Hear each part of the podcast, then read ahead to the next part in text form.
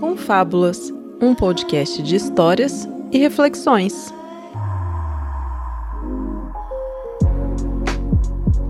Muito bem, está começando mais um Confábulas. Eu sou o Bergs e hoje é dia de boas lembranças. A série aqui do Confinha, onde os meus convidados vão contar coisas boas da vida, momentos marcantes da infância, adolescência, acontecimentos recentes, porque o intuito dessa série é trazer um pouco de bem-estar para os ouvintes e para nós durante a gravação, já que ainda estamos passando por um momento difícil, um momento bad vibes, e lembrar de coisas boas que aconteceram com a gente nos motiva ter força para no futuro a gente ter novas boas lembranças. Eu convido você que está ouvindo esse episódio a continuar fazendo esse exercício de lembrar momentos bons da sua vida. Não desista que tá acabando, tá acabando, tá chegando vacina pra galera a cavalo, a cavalo, mas tá chegando aí. E o episódio anterior do Boas Lembranças foi um especial jogos das nossas vidas. Foi, cara, muito bacana, muito retorno, os ouvintes adoraram, cara, conversaram muito comigo também, principalmente no Instagram, lá no privado, lá no direct, né, cara? E foi bom também pra gente gravar, foi ótimo lembrar dessa fase maravilhosa da infância e adolescência com os jogos. E hoje também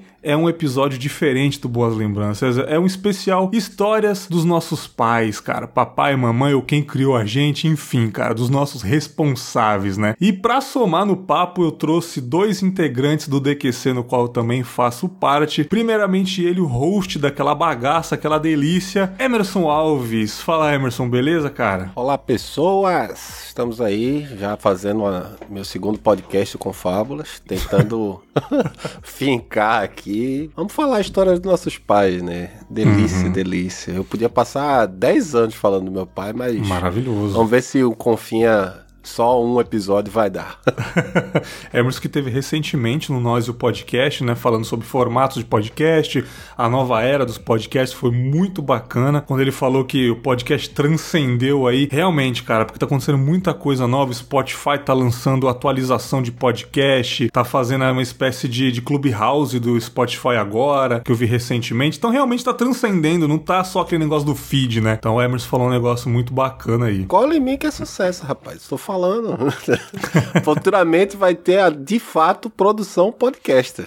Que Exatamente. hoje é uma coisa, vai, vai, vai virar produção. Também conto com a presença dela pela primeira vez, antes de mais nada, diretamente também do DQC, Tatiane Vidal. E aí, Tati, beleza? Beleza, primeira vez aqui, ao contrário do Emerson que vem direto, primeira vez, para falar de histórias do papai e da mamãe.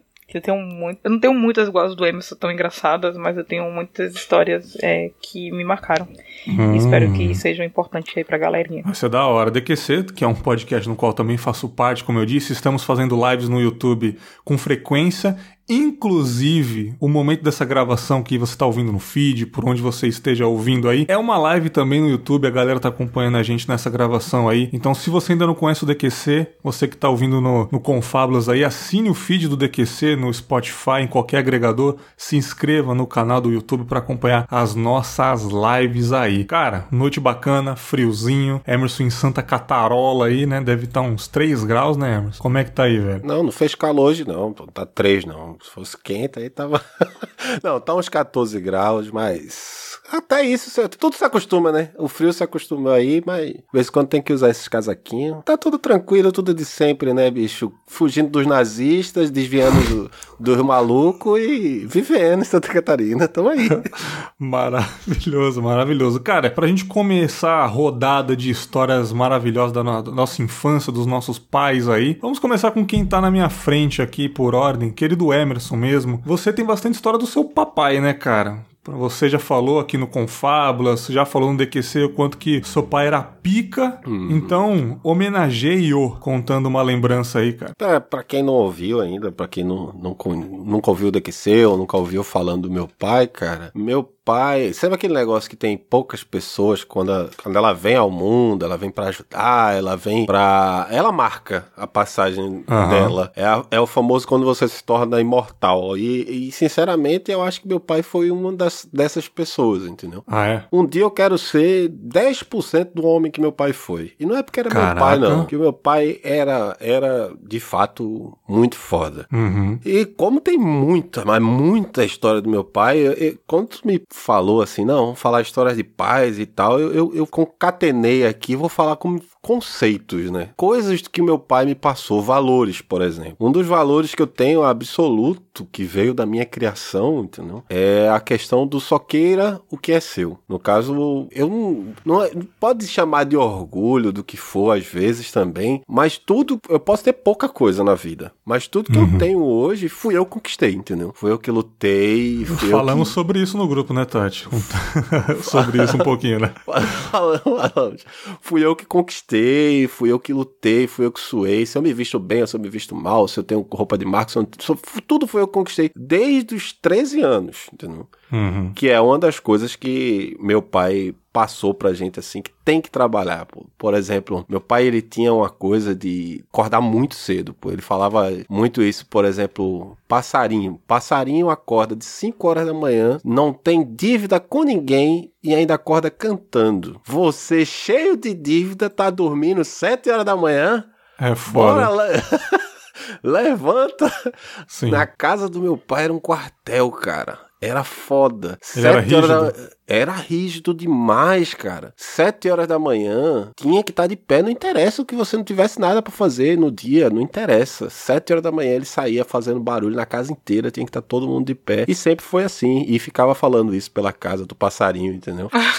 é, era, era foda. Não tinha como. Não tô como, vendo vantagens ainda, mas tudo bem. Como dormir. não, mas só que isso, isso foi cruando em mim, assim, entendeu? Esse, esse, alguns valores. Aí tudo isso eu contei para dar o contexto da uma história que eu vou contar agora do ventilador. Hum. Como eu falei já, tudo que eu tenho desde os 13 fui eu que conquistei, porque ainda tinha isso. Quando eu fiz 13 anos minha sandália quebrou, eu fui falar pro meu pai, pai, minha sandália quebrou. Ele olhou para mim de cima a baixo assim, fiz, olha, quer outra sandália? Eu disse, quero. Tu já tá grandinho, né? Já tá taludinho. Faz o seguinte, pega essa turquesa aqui, ó desmancha aquele sofá ali, que meu pai era estofador, uhum. desmancha aquele sofá ali que eu te dou uma sandália. E daí é que eu comecei a conquistar minhas coisas. Comecei a trabalhar, entendeu? Ele Com fez pra, pra você entender que você tem que Isso. fazer algo para ganhar algo, né? É, exato. E eu agradeço ele. Eu, eu, trabalho e de fato conquisto tudo desde os 13, porque desse dia em diante ele não comprou mais nada para mim. É sério. Uhum. Tudo, assim, não deixava passar fome. Mas Pô, comprar... Mas compra o seu feijão também, moleque, cara. só, não, só, não, só não chegar nesse ponto, mas coisa do tipo, lá a gente tinha pra Natal e Ano Novo. Se eu uhum. não comprasse, por exemplo, era uma calça, duas camisas e um sapato novo, não saía final do ano. Eu já cheguei a ficar preso final do ano, querendo sair pra praia, morava no litoral e não podia sair com os amigos porque não guardei o dinheiro para comprar a roupa do ano novo. Que tinha que andar. louco. Era, era foda. Nisso, meu ventilador quebrou. Nessa criação que eu tive, meu ventilador quebrou e fudeu. Eu só recebia no sábado, que eu trabalhava com ele, recebia por semana. Eu digo, fudeu, e agora? Eu vou ficar no calor, um calor da porra de Recife.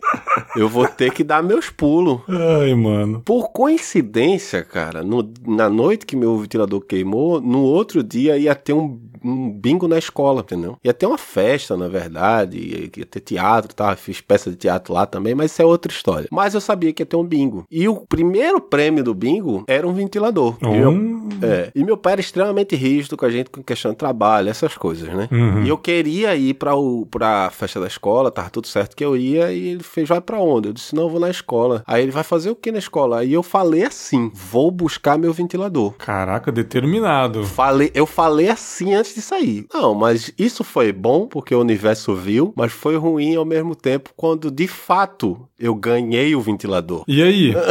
Quando eu voltei com o ventilador, aquele ventilador grande de pé, né? Feliz que era pinto no lixo, meus amigos tudo, nossa, porra, ganhou mesmo. Quando eu voltei com o ventilador, ele já tava de cara feia na porta. Ué? Le lembra o soqueiro que é seu? Como nossa. assim? Que ventilador é esse? Não, eu ganhei no bingo. Ganhou no bingo? É. Você não tinha dinheiro para comprar o ventilador, que eu não lhe paguei, só vou receber no sábado. Mas eu ganhei no bingo. Como é que você ganhou no bingo se você já saiu daqui dizendo que ia trazer o ventilador? Tô, tô, eu tô com seu pai por enquanto. é. Daqui que eu provasse que da lista de porco não era tomada, meu amigo. Já é. tava, eu já tava preparando a pecinta pra dar lapisa. Já tava dizendo, vá devolver de onde você pegou. Caralho. tava. Aí o Errado ele não tava. Mas é, como que você ganhou essa merda? Ganhei no porra do bingo, bicho. Mas- Eu você tinha dinheiro pra pagar o bingo? Como é que você pagou Não, o bingo? era, era de graça o bingo. Ah, era de graça. Bingo de graça? Era de Que graça. bingo é esse? Porra de bingo de graça Não aí, compra só chegar. cartela? Não existe, Ô, não ô, existe, não ô, existe. Peraí, vocês também. Não, eu vou não, ter que ligar pros meus olha aqui, amigos eu na sou sala. pouco bingueira, mas eu sou pouca bingueira. Mas bing, eu sei que bingo tem que comprar cartela. Não, mas na real eu não lembro como é que era a cartela. ah, eu tinha tá, não lembro cartela. que roubou, né? Claramente. Quem rouba sempre esquece. Deixa aí registrado. Mas enfim, ele Enfim, caiu vamos lá. nessa do, do, do- Não, na verdade não. Aí eu tive que chamar uns amigos da minha escola pra afirmar. Ó, na verdade, ele escutou da padaria. Ele foi na padaria, comprar não sei o que. A mulher lá do caixa, a filha dela, al- alguém lá, estudava lá na minha escola, e fez: Ah, teu filho ganhou no bingo, né? Não sei o que. Aí que ele começou a acreditar. Entendeu? Nossa, velho. Mas foi foda, bicho. É, é, era, era nesse nível, mas era muito amor também, entendeu? Mas eu Claro. agradeço, assim, essa rigidez que ele criou, porque são valores em mim, entendeu? Que é instantâneo, tá ligado? Eu chego num ponto que hoje em dia eu nem toco numa coisa que eu não posso pagar. Só rapidinho, eu lembro quando eu joguei, eu parei de jogar videogame console no PlayStation 3. Uhum. Você tem uma ideia, porque eu lembro que eu fui na casa do amigo meu, ele me deu o controle na mão e fez, vamos jogar, pá, beleza, tal. Aí tinha acabado de lançar e ele era riquinho, tal, tinha grana. Aí o controle Play 3 tava 600 conto naquela época. Eu fiz, pô, esse controle é muito bom, sem fio, pá, fiquei falando assim no controle, aí ele foi 600 reais. Eu soltei o controle no sofá e saí de perto, tá ligado?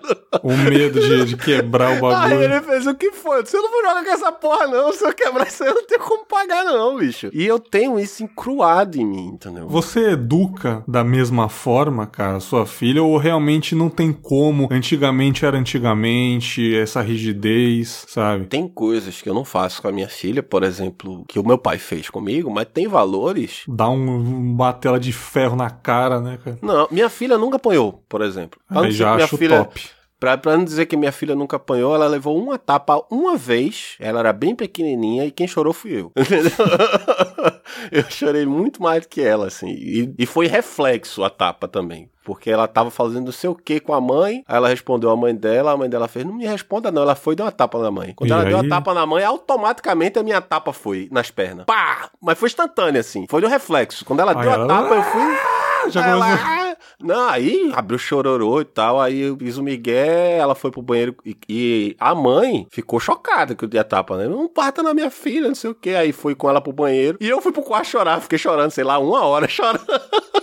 Porque eu bati na minha filha. Aí, esse tipo de criação, eu apanhei pra porra. Entendeu? Aí um Sim. exemplo. Eu não, não, não bato, nem nunca vou bater na minha filha. A gente conversa bastante. Mas esses valores do que só queira que é seu, se você puder ajudar, sempre ajude. Essas coisas, você vai fazendo a, a, a criação. É, como esses valores pegam em você, eu acho que até involuntário você passa pros seus filhos, entendeu? Entendi, cara, mas deu pra saber a, a- Deu pra ter uma noção de como era papo. Qual era o nome dele? Cláudio. Deu pra ter uma noção de como era o seu Cláudio. Era um cara aparentemente um pouco esquentado. Demais. Mas assim, das nossas conversas que a gente tem no, no, no- no privado aí, deu pra perceber que isso daí pra você não importava muito, né, cara? Realmente. É, minha mãe também era esquentada pra caralho, mas eu vou- daqui a pouco eu falo dela. Era uma pessoa que talvez eu não conhecia alguém mais estourado que ela, acho que eu nunca vou conhecer. Mas, cara, isso não- nunca vai mudar o fato de que é a pessoa que eu admiro pra caralho. Mas eu queria ver um pouquinho com a, com a dona Tati, primeira vez aqui no Confinha, né, cara? Eu errei, confesso que eu errei em não ter te chamado antes, peço perdão. Ai, meu Deus. Mas foi o momento certo, eu acho, né? É, também acho. E, cara, é, conta uma história aí. Papai ou mamãe, quem que você separou pra gente? Hum, deixa eu ver. Eu, eu, vou, eu separei, na verdade, é, eu acho que é dos dois. Eu vou falar dos dois, de certa Uhum. maneira. Não é uma história em si, mas era uma situação que eu acho que marcou muito e marcou minhas irmãs também. É, minha mãe, ela tem oito irmãos, tá? E meu pai tem quatro. Pô, um futsal e dois reserva, da hora. Isso, eu- minha, minha mãe tem uma, uma galera. E assim, a família de minha mãe é muito apegada. Muito apegada mesmo. Uma coisa que meu avô e minha avó sempre tentaram bastante. Tipo, vocês são irmãos, é a família é família, não pode sair daqui, não vai brigar, não vai ter.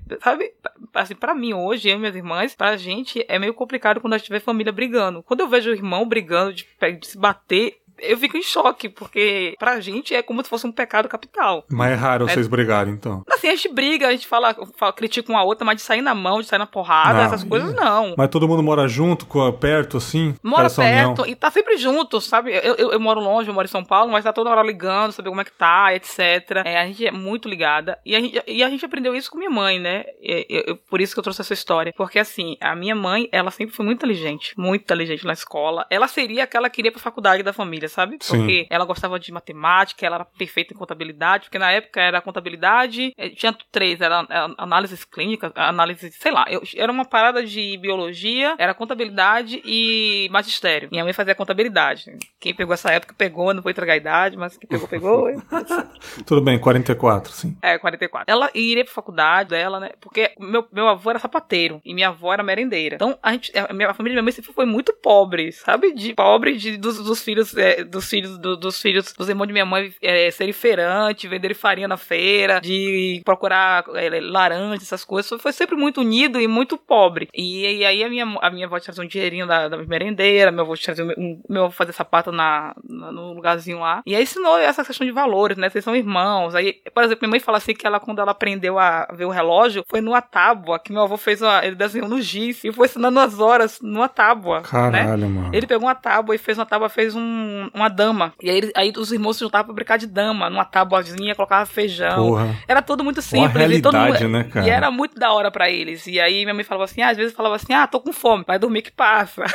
e Nossa, minha total. avó, minha avó mesmo com nove filhos, bicho, ela ainda adotou mais um, adotou mais uma criança, porque ela falava assim, onde come nove, come, come dez, né? Ele tá pior do que a gente, vou trazer ele pra cá. Eu acabei nem conhecendo ele, porque ele morreu, foi atropelado, acabei não conhecendo, É mas minha avó era assim, minha avó e meu avô era assim. Beleza, minha mãe casou, né? Aí a questão de minha mãe agora vai estudar, porque os irmãos queriam que minha mãe fosse a que estudasse, entendeu? Ó, a gente vai pagar pra você estudar, porque você vai ser a, a que vai pra faculdade. Os irmãos fazendo a vaquinha, todo mundo, né? Isso. E beleza, vai pra faculdade e tal. Minha mãe casou, teve filho, né? Engravidou. E aí minha mãe morava de aluguel. Perto da minha avó, assim, era, era, era bem perto da minha avó. Sabe o que aconteceu? Minha avó, ela teve um derrame que paralisou metade do corpo dela. Sabe Hum. quando aqueles que, fica, que não consegue mexer e tal? Sim. E aí tinha que alguém cuidar da minha avó, né? Quem cuidou da minha avó? Minha mãe. Ih, Só que minha mãe já tinha três filhos nessa época. Minha mãe tinha três filhos. A gente era tudo pequena, porque a gente na- a- lá em casa é tudo de escadinha, né? As minhas irmãs é tudo de escadinha, meio que. A gente tinha, tipo, quatro, três, dois, sabe? Era muito escadinha mesmo, mesmo, mesmo. E minha mãe, o que, que minha mãe fez? Ela saía de casa todos os dias, 8 da manhã, com eu e minhas irmãs. Meu pai era carteiro, ca- pegava ela em casa, levava ela. Minha mãe, a casa ficava uma, a casa ficava uma bagunça, a nossa casa. Nossa casa ficava com roupa cima, não arrumava cama. Não, vamos tomar tomar café com a casa de minha mãe. Aí todo mundo ia pra casa da minha avó. Era engraçado demais isso. A gente descia com meu pai e minha mãe pra casa da minha avó. Ficava lá até 5 da tarde. Aí minha mãe fazia o quê? Minha mãe cuidava da minha avó. Minha mãe arrumava a casa, minha mãe fazia comida. Aí os meus tios começaram a deixar os filhos lá também pra minha mãe cuidar, sabe? Tipo, aí era.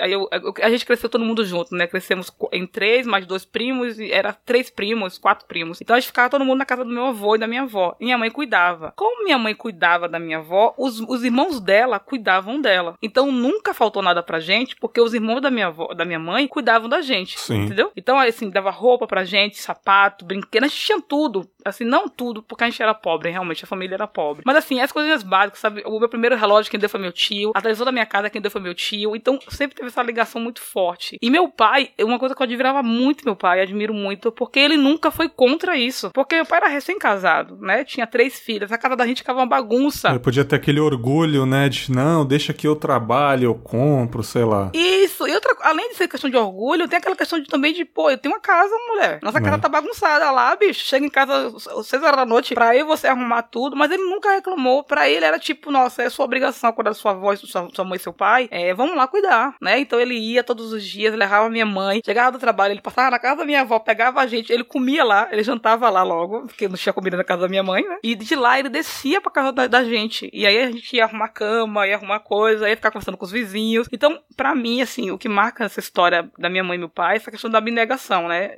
Não durou muito tempo isso, durou uns dois, três anos. E eu, eu achava bonito demais o jeito que meu pai, ele cuidou da minha mãe, pra minha mãe cuidar da mãe dela, e pra minha mãe cuidar dos sobrinhos dela. Tanto que meus, meus, primos, eu acho muito engraçado, eles chamam todo mundo pelo nome, sabe? Tipo, eles chamam Val, Ruth, Carmen, mas minha mãe eles chamam de tia. É minha tia. Eles Que falam legal. minha tia. É, minha, mãe fala com eles, ele não, minha tia. Por quê? Porque ela cuidou deles. Ela praticamente cuidou. Ah, cuidou da gente, né? Ela cuidou de sete crianças, bicho. bicho. Ainda cuidava de uma mãe doente. Então, eu, eu, isso- eu- essa inspiração de minha mãe é, pra, pra gente foi fundamental. Então, a gente lá em casa, e minhas irmãs, pra gente a família é tudo, bicho. Eu posso estar uma merda na minha vida. Minha vida pode estar uma desgraceira, mas eu sei que eu tenho uma família mais Salvador. Sim. E o que der aqui, eu vou pra lá. E eu sei que eu tenho eles lá. Minha mãe liga assim e fala assim: Ó, tá tudo bem aí? Eu falo, tá. Sabe que tem casa, né?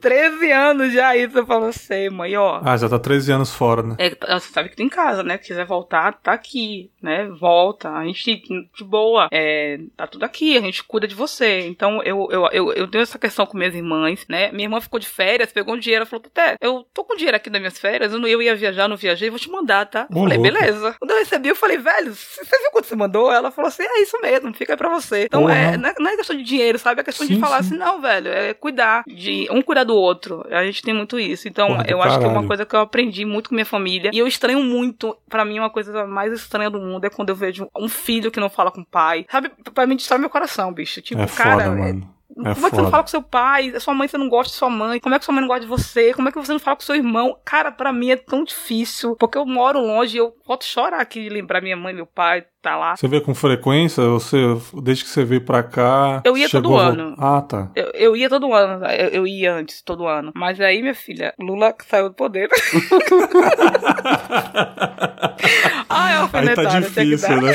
Ainda. Aí ferrou minha vida, Empregada né? doméstica Eu- tava indo muito pra Disney, rapaz. Acabou esse, Ah, acabou vai, esse empregada negócio. aqui, lasca. Aí, em 2018, eu morei lá. Eu voltei a morar lá, fiquei um ano morando com minha mãe, né? Morando lá. Mas foi uma época que eu acho que, eu acho que, na verdade, eu sinto que foi Deus que me levou pra lá. Porque foi uma época que morreu dois tios meu, morreu parente pra caramba meu, morreu é, mãe de amigo. Eu, eu, eu passei o, o ano inteiro indo pra o hospital velório. Então, eu acho que se eu estivesse em São Paulo, eu não lidaria bem com isso, sabe? Eu, eu ficaria muito mal. E lá eu vi minha avó, fiquei com minha avó, fiquei com meus tios que morreram, fiquei, vi, vi meu ami- melhor amigo. A gente se encontrou no hospital, encontrei a mãe dele. Então, foi em 2018, foi muito difícil pra mim, mas seria pior se eu estivesse aqui em São Paulo. Eu acho que eu não Porra. ia lidar bem com isso. Porra do cara. Família grande que, tá, que todo mundo se dá bem, cara. Que inveja. Porque, porra, não é fácil, não. Uma Cara, família grande dá- onde todo mundo se dá bem é difícil, cara. Tipo, é, por exemplo, o carro da minha tia que paga é meu outro tio, bicho. E ela é casada, ela tem vida, Porra, tá ligado? doideira, que dá. Não, eu acho É, muito louco isso, cara. Eu acho massa, velho. Minha tia tinha um problema. Ela morreu, né? Morreu, fa- faleceu em 2018. Mas ela casou e o marido. Sabe aquele marido que. Aquele aquele marido que. Jesus amado, que só trabalharam com muita mulher, mulherengo e tal, não sei o quê. E morando de aluguel, etc. Meu tio se retou e falou assim: ó, eu vou te dar uma casa. Daquele não te dá, quem vai te dar sou eu. Eu dei uma casa pra ela, bicho, sabe? Porra, mano. Foi lá e construiu uma casa pra ela e falou: agora você não mora mais de aluguel. Se ele quiser sair da casa, como ser, você e ele. Não vou me meter no seu relacionamento, porque não é, não é, não é da minha alçada, né? Eu não posso falar pra você largue ele. Mas a casa você vai ter. Então você não vai precisar mais ficar mendigando Porra casa por aí. do então isso caralho. aí eu acho. Eu acho interessante que os irmãos se dão bem, principalmente é, pela, pelo legado que seu, seu pai e sua mãe fizeram na infância de vocês, né, cara? É incrível, né, cara? Como a infância é a parte mais importante da gente, né, cara? É ali que molda tudo, né, cara? Se fosse uma desgraceira seu pai e sua mãe brigando a infância inteira, hoje em dia ia ser muito difícil os irmãos estar tudo bem, cara. Ia puxar uma merda lá de trás, sabe? Ia desenvolver uma, um- um- uma briga ali entre todo mundo, mas como todo mundo foi criado nesse amor aí, nessa, nessa- né, nesse cooperativo, né, cara? Hoje evolui pra, pra frente, né, cara? Todo mundo se ajuda. Do caralho, por isso que você é assim doidona, né, Tati? Tá nem com porra nenhuma. Eu e minhas irmãs, assim, a gente tem grupo de fofoca, tem grupo das primas da fofoca, grupo das fofoca. Não, mas é edificante a fofoca? Edifica alguma Meu filho, coisa na aprendi sua com vida? meu avô, aprendi com meu avô uma coisa muito importante que eu levo pra minha vida inteira. Ele falava assim, ó. que toda vez que tinha briga na rua, ele colocava a cara na janela. Mãe, meu... Eu juro, não, não era na janela, tô mentindo. Ele colocava na, na varanda, ele ficava assim, sentado no muro. Esperando. Aí a mãe falava assim: Esperando. Pai, pelo amor de Deus, pai, tá brigando. Ele falou: Minha filha, se está na rua é domínio público, quer brigar em casa? Se não quer que eu veja, fica em casa, briga em casa. Na casa dos outros, eu não vou colocar, minha- não vou colocar a- a- o ouvido pra ouvir. Mas se tá na rua, é domínio público. E ele ficava na janela. E ele tá na casa dele. Ele tá Todo olhando pra fora só. Mano, se ele ficou, todo mundo ia ficar também. Ficava todo mundo. Caraca, é verdade, é pra ali. Galera, Sensacional, cara. aprendi com Ô, meu ô. avô que a fofoca edifica. Ô, Berg, só, eu só queria fazer um adendo, porque a, a Tati colocou maravilhoso, família, família é tudo. É, an- antes da tua história, pra não, não, não fugir, Pode não falar. perder o raciocínio, a minha avó teve 22 filhos. Uau! Que pariu, Ela, mano. ela Uau. achou pouco, ainda adotou mais quatro.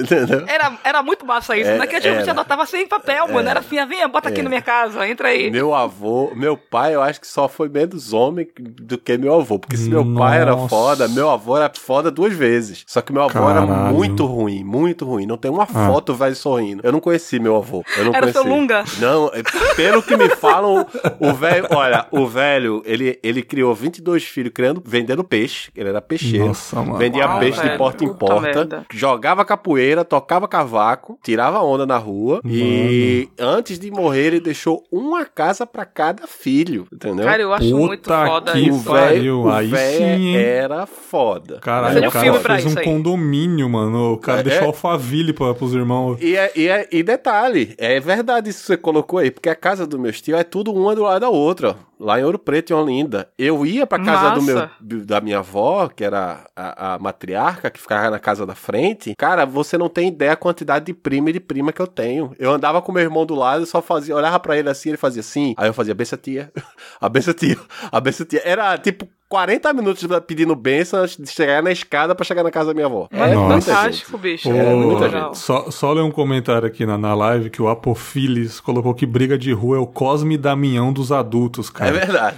Eu achei maravilhoso essa comparação. Só, só deixar, só dar um adendo que eu tô lendo todos os comentários aqui da live, é porque eu não vou ficar interrompendo pra ler. Mas a gente tá lendo, tá? Vocês não estão escrevendo em vão, não. Eu tô aqui, ó, meus pêsames aqui pro Ismael também, que contou do pai dele aqui. Pesadíssimo, né, cara? Nossa, vi, sim. Mas estamos lendo aqui, é só pra manter o, a- o dinamismo aqui. Beleza? Agora, sobre isso que você falou, rapidão, Bergs, é essa questão de. que eu vejo muito isso. Eu, eu sou uma, uma pessoa que gosta de assistir podcast de crimes, não é? Ô, também. Gosto. Eu adoro. Mas é incrível como as crianças que. Os, os serial killer, os assassinos, como eles tiveram uma infância deturpada, bicho. É Você assim. olha. É sempre É a assim. raiz, bicho. É a mãe que batia, era a mãe que levava o cara pra trás dele de casa Uhum. pro filho ver, ou a, o- a mãe que vestiu o menino de menina, forçando o menino assim. Era, era sempre assim. Então, essa questão de família, de criar, cria- é, de ter um lar seguro, um lar. É, é, é isso que eu tive, um lar seguro, né? Eu tive um lar seguro, Mais um lar né? agradável. A gente sabia que ia ter festa. Sempre tinha festa na casa. Minha, minha casa nunca teve aniversário que a gente não comemorou. Nunca. Do eu não lembro caralho. de um aniversário que esqueceram. A gente comemorava. Aniversário de meu pai uma vez, a gente não, não tinha dinheiro. Eu e minhas irmãs pegou pão, colocou na mesa, fez de conta que era bolo. A gente comprou o que fez o suco, comprou pipoca, fez pipoca, e pegou os bonecos da casa e colocou o nome das pessoas da igreja. Tipo, Caramba. colocou a vassoura, que era o meu amigo Marcelo, que ele era ah, grandão. mano, que da hora, cara.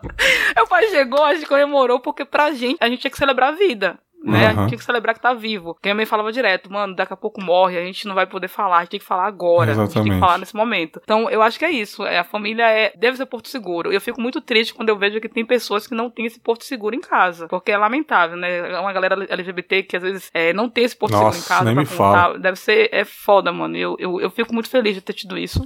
Meus primos tiveram, né? Minha família é muito abençoada. Eu falo pra galera, gente, eu acho que Deus me fez. Eu, eu- eu me arrebentei na, na vida adulta, porque eu tive uma vida muito boa, né? Deus falou assim: ó, Tati, eu vou te colocar na família da porra, mas sua vida vai ser uma desgraceira, vai ficar pobre, vai se foder, não vai ser bonita, ter esse dentão aí, porque não tem condições, filha. Uma Muita coisa coisa, ou boa não dá. É, É, o uma família é, é a boa. tabela do. RPG. Você coloca a qualidade lá um pouquinho pra cá e tira dali. É, eu coloquei muito em família e o resto eu não coloquei. Eu me fudi. Tem que distribuir a ficha direito, cara. Distribuí mal. É por isso que Mas você arrependo, botou não. um batonzinho na live, né? Pra ficar, né? Como. Cara, eu vou contar um- uma inédita aqui da mamãe, cara, Dona Vera aí, que eu acho, eu acho bem legal, que minha mãe era uma, uma curandeira da porra, né, cara? Virava pombagira e os caralho, minha mãe era um xamã, uma, sei lá, alquimista. Caraca! Minha mãe era fodida, cara, sacou? Mas ela, mas tu falou, Bombagírios, cara, ela era do, de religião, essas coisas? Sim, sim, cara. Ela, ela era católica e também candomblé, né, cara? Eu realmente não sei a diferença entre candomblé, ubanda, macumba, eu não sei, mas ela rodava baiana e os caralho. É difícil Acho que a Tati mesmo. sabe. Pra mim, né? tudo. Não, pra mim na Bahia era tudo candomblé. Aí eu É. cheguei em São Paulo e descobri que é tudo banda. Eu falo, gente, pelo amor de É, Deus. realmente não sei, cara. Tá? Pra, pra mim tudo é top. É pra, não- pra né? Tudo o, é top. É. O, o Apófilis tá on fire, viu? Famosa É. clériga level 10. Clériga level 10 aqui. Sensacional. Cara, eu tinha um amigo que eu até contei no, no Boas Lembranças de Jogos, cara. O Wellington, meu amigo, ele tinha um jogo do Yu-Gi-Oh! do Playstation. Eu ia na casa dele com o meu memory card, que era o meu deck deck dentro do memory card, colocava no play dele e jogava Yu-Gi-Oh! lá. Forbidden Memories, melhor jogo do Yu-Gi-Oh! de todos aí. Quem é otaku fedido na época sabe. E, cara, esse meu amigo aí, bicho, ele. Não sei o que aconteceu, cara, de um, uma época da, da nossa pré-adolescência ali, do nada ele ficou acamado, cara. Tipo, ele perdeu a força nas pernas, assim, sacou? E, tipo, não conseguia levantar da cama, mano. Tipo, ele, ele tinha duas irmãs, a mãe e o pai ali, ninguém sabia o que fazer, levava ele pro hospital. Ele não sabia o que fazer, sacou, mano? Tipo, as pernas dele ficou fina, porque ele parava de usar, né, cara, as Mas pernas não, ali. não andar. foi acidente, não foi nada, Não simplesmente foi, cara. Tipo, parou. ele acordou. Assim, hoje em dia, cara, provavelmente isso teria uma explicação, sei lá, uma infecção, uma bactéria, que acontece, né, cara? Mas ele não se acidentou nem nada. Ele acordou, assim, não sentia as pernas, bem fraquinhas as pernas, depois foi piorando. E, tipo assim, cara, um amigaço meu na infância, a gente não sabia o que fazer, a mãe dele desesperada. Aí a mãe dele foi lá em casa só pra desabafar com a minha mãe, né, cara? Aí minha mãe, o que que tá acontecendo com ele, cara? Ah, não, porra, o Elito, ele, porra, não tá saindo da cama, eu tô desesperado, não sei o que fazer, os médicos não sabem o que fazer, cara. Minha mãe, ah, beleza, cara, eu vou lá dar uma olhadinha, olhou ele, conversou, ele chamava ela de Dona Vera ou Dona Vera, porra. Aí ela, não, você vai ficar bem, tá tranquilo. E Passou uma semana mais ou menos, aí minha mãe, como é que tá ele? Não tá na cama ainda? Eu falei, tá, tá foda, eu vou lá jogar um play com ele. Ele com o cabelão já crescendo assim, que não podia sair. Minha mãe, tá bom, cara. Aí eu fui pra, pra escola, eu acho. Quando eu voltei, minha mãe tava fazendo uma poção, uma sopa, alguma coisa, um monte de ingrediente, assim. Meteu no liquidificador, um líquido verde escuro, cara. Meio de pântano mesmo, assim. Aí eu cheirei, cara, um cheiro forte que eu não sei distinguir o que era, cara. Aí eu falei, o que, que você botou aqui lá? Eu botei uns negócios aí. Não falou, não. Quis falar, não. Ah, tá, eu vou lá na casa do Hélito lá. E levou um copo pra ele, falou, ó, você tem que tomar de tanto em tantas horas, durante tantos dias. Acabou? Me liga que eu faço mais. Durei, tipo, umas três semanas assim, cara. Bicho. Não acredito. Sério? Mano, tipo, eu tava voltando do colégio, o moleque tava jogando bola na quadra, mano. Caralho, velho. Cara, eu cheguei em casa, a mãe do Hélio tava ajoelhada lá em casa agradecendo a minha mãe. Caraca, os médicos não sabiam o que fazer. Tem médico que falou que ele teve uma bactéria, não sabia identificar, porque. E tava, provavelmente ele nem volta a andar mais. Fisioterapia, não sei quantos anos pra mexer pelo menos um pouquinho, vai andar de muleta o resto da vida. Um monte de coisa ela ouviu dos médicos, assim, cara. Ela ajoelhada chorando, cara, agradecendo a minha mãe. Minha mãe, não, é isso, tamo aí pra ajudar, tamo aí pra ajudar. Aí, cara, voltou ao normal, né? Eu, beleza, cara. Aí voltamos à vida normal, eu, o Hélito, tal, de boa. E, mano, aí teve um dia que eu tava, eu tava lá em casa, de boa, e minha mãe sempre ia fumar um cigarrinho na janela, né, cara? E era legal que quando minha mãe fumava, era a hora de eu pedir alguma coisa pra ela. Minha mãe era sempre brava. E o Emerson fumante sabe que o cigarro acalma demais. Quando minha mãe fumava, ela era outra pessoa, mano. Eu juro pra você. Minha mãe era eu quando, quando ela fumava. Era calma, tranquila, sabe? Então eu ia pedir dinheiro pra ela. E, sabe? Aí sempre ela fumando na, no cigarro, assim, lá na janela. Aí eu fui lá, cheguei no cantinho, ela tava na cozinha fumando e conversando não sei com quem na janela, assim, com ninguém. Tava olhando pra cima e conversando. Deu certo aquele líquido lá, velho. Aquele líquido lá foi foda, o moleque tá bem agora, mas não sei se tá meio forte, eu cheirei, o negócio tá meio forte, mas deu certo. A gente conseguiu, é isso aí, cara. Precisar de mim, só me comunicar de novo. Tipo, ela tava falando com ela mesma e falando com alguém. Caralho. Eita porra, mano. Saí, fui pra sala, meti um disquimê no ouvido aqui, ó. Fiquei ouvindo os rocão lá. Falei, Eu sou medrosa, eu tenho Caralho. cagaço. E assim, bicho. Não, mas não quero é. ver foi anjo, um não medo quero na ver hora, nada. mas aqui nos deu. lugares, mas Jesus, eu não quero ver anjo, eu não quero ver nada, eu não quero ver nada, eu tô, tô com o olho fechado. Se tu fosse pedir, tu ia pedir pra entidade, pô. Vai que a entidade Porra. dá uma grana a mais é pra ter pedido. né, terminei de ouvir é um o meu medo. CD do Spaghetti Incident, né, cara? Quando eu terminei de ouvir, minha mãe foi na sala assim, ô, você tá aí? Já chegou? Não sei o quê. Ah, tô aqui, tô de boa. Como é que tá as coisas? Como tá o Elito lá? Tá sabendo de alguma coisa? Não, tá tranquilo, tá de boa. Tá bom, vou pro quarto então. Eu Falei, eu olhei assim, eu falei, caralho, mano. Tava lá de boa, fumando um malborão e conversando, cara, com, sei lá, com a entidade, com a puta que pariu. É nessas horas que eu falo, né, cara? Entre o céu e, e- e a terra, a gente não sabe de tudo, não, bicho. Sabe não, cara. Mas, não sabe porra, de nada. O moleque me agradeceu, tipo, agradeceu minha mãe sempre quando via ela, dava um abraço, falava obrigado sempre, assim, cara. A mãe fez Ué, a mas massa, poção mano. polissuco, mano, minha mãe. Maravilhoso. Você vai que pedir quando eu tiver com os meus probleminhas, que eu tenho um monte, né? Porque eu sou uma pessoa hipocondríaca. Pra mim, eu sempre tô morrendo, sempre vou morrer, tô, tô, tô, tô desesperada, tô passando mal, tô, sou, sou sempre assim. Então, já, Elixir dos deuses no comentário que é, cara, realmente era um cheiro muito forte, mano, uma mistura de peixe com algo, sei lá, cara. Não sei, cara, mas. Meu Deus, eu Aquilo resolveu, Peixe, mas não, aquilo- não líquido. Não, não sei se era. Parecia um cheiro de Cara, peixe, dá uma falar, cheiradinha. Peixe é uma coisa boa, porque o, o, o- avô do Emerson vendendo peixe construiu casa pra todo mundo. Não é? gente. Eu vou começar a investir nesse negócio aí na- na- nas Pois ações é. aí, peixe. Peixeiro, vendia peixe de porta em porta, velho. Mas eu, eu conheço bem pouco da história do meu avô, infelizmente. Eu vou te falar uma parada que eu fico, eu viajo com gente que tem a genealogia inteira. Tipo, meu bisavô veio da, da Itália. Uhum. Mano, eu só sei até minha avó. Do resto, eu não sei mais eu fico falando que eu vim dos escravos de zoeira, porque eu não sei de onde eu vim. Mas dá não pra você sei, saber, pergunto- tem um monte de site de DNA aí, os carai, pô. Mas eu não Mas pago, como é tá, que tu acredita nesse negócio, Berg? Ah, eu como é que acreditar. Eu falei que bicho. tem, não disse que eu acredito. Ah, tá. Se, o, se, se Atila, ele recomendou, né, cara, o cara tem uma Não, eu vou, credibilidade. né? eu vou procurar. Tem uma tia minha que ela é, tem 93 anos, 94, sei lá. Ela xinga pra um cacete, mano. Assim que é bom, Cara, pô. 10 palavras que fala, ela, vagabundo, safado, essa piranha, só isso. E aí, aí chega lá, ela fala, e aí, piranha, tá tudo bem com você, vadia? Eu, tá. Ela, ai, você já tá dando pros, pros meninos tudo? Eu, não. Ela, então, tá dando esse rabo ainda? Eu, meu Deus, o que que tá acontecendo, senhora? A senhora tem 93 anos. Eu acho que ela é a única pessoa que poderia me explicar o meu passado, só que ela não é lúcida. Uma pessoa que fica falando isso o tempo todo não pode ser lúcida. Imagina chegando pra ela, e aí, minha senhora, como é que seus pais eram? Ela, minha filha, era vadiagem, era... Vai ser uma... Não dá. Então eu preciso de alguém consciente pra me explicar, e não tenho mais. Minha Nossa. tia não sabe, meu tio não sabe, ninguém Maravilhoso. sabe. Os caras aqui no comentário, óleo de fígado, né, cara? É, Elixir aqui, ó. De, no De Volta pro Futuro fizeram uma poção dessa pro Dr. Brown. Cara, é, foi realmente. Essa foi foeda, cara. Mas vamos dar continuidade às lembranças, puxar pro Emerson novamente. Emerson, que outra lembrança top que você tem aí, cara? Cara, eu, eu fiquei com vontade de contar a história do meu avô. Acho que eu sei, né? Se for legal, for gostosinha, pode contar. pô. É, mas, é- mas é. Não, acho que não, não, é, não é legal, Conta, não é conta, gostosinha. conta, conta. Não é nem legal, nem gostosinha.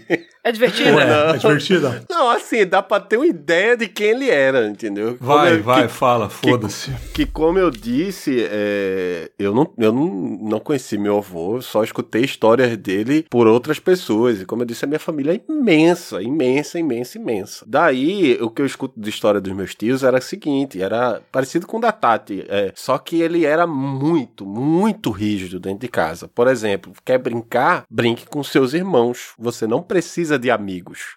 Ninguém, e realmente não precisava. Dava pra fazer dois times, jogar um contra Sim. o outro.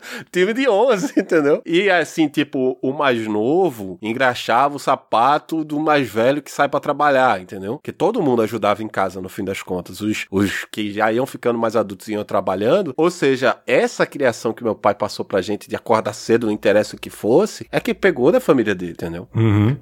Da, da, da infância dele, ou seja, desde criança ele já engraxava o sapato pros irmãos, já engomava a roupa, cada um tinha sua função. E a casa da minha avó, cara, antigamente, tinha aquelas mesas de madeira gigante assim, tá ligado? Porque era, Sim. era muita gente pra comer, entendeu? E tem a, a história lá, que é, essa história eu só escutei, né? Que todo dia de manhã passava os filhos e a gente tem uma, uma- tradição muito forte na minha família de pedir a benção, benção tio, benção mãe, benção pai e assim por diante. E passava os filhos em filinha pra ir tomar café da manhã e passava pelo meu avô e pela minha avó, benção mãe, benção pai, entendeu? E Sim. eu tenho um tio que ele, ele tinha um, um problema de cabeça e às vezes ele esquecia, ele era esquecido das coisas. E ele passou pelo meu avô e não deu a benção. Aí meu avô fez, volte, esqueceu nada não. Ele, não, pai, não, não esqueceu nada não. Não, cara, eu só vi isso uma vez. Eu- depois sumiram com isso. N- Não sei onde tá, era pra ter isso de relíquia, mas sei lá, eu acho que as lembranças eram ruins, por isso que deram fim. Nossa. O meu avô tinha uma palmatória de madeira grande que, pra piorar, ele colocou uns seixos, que é umas pedras,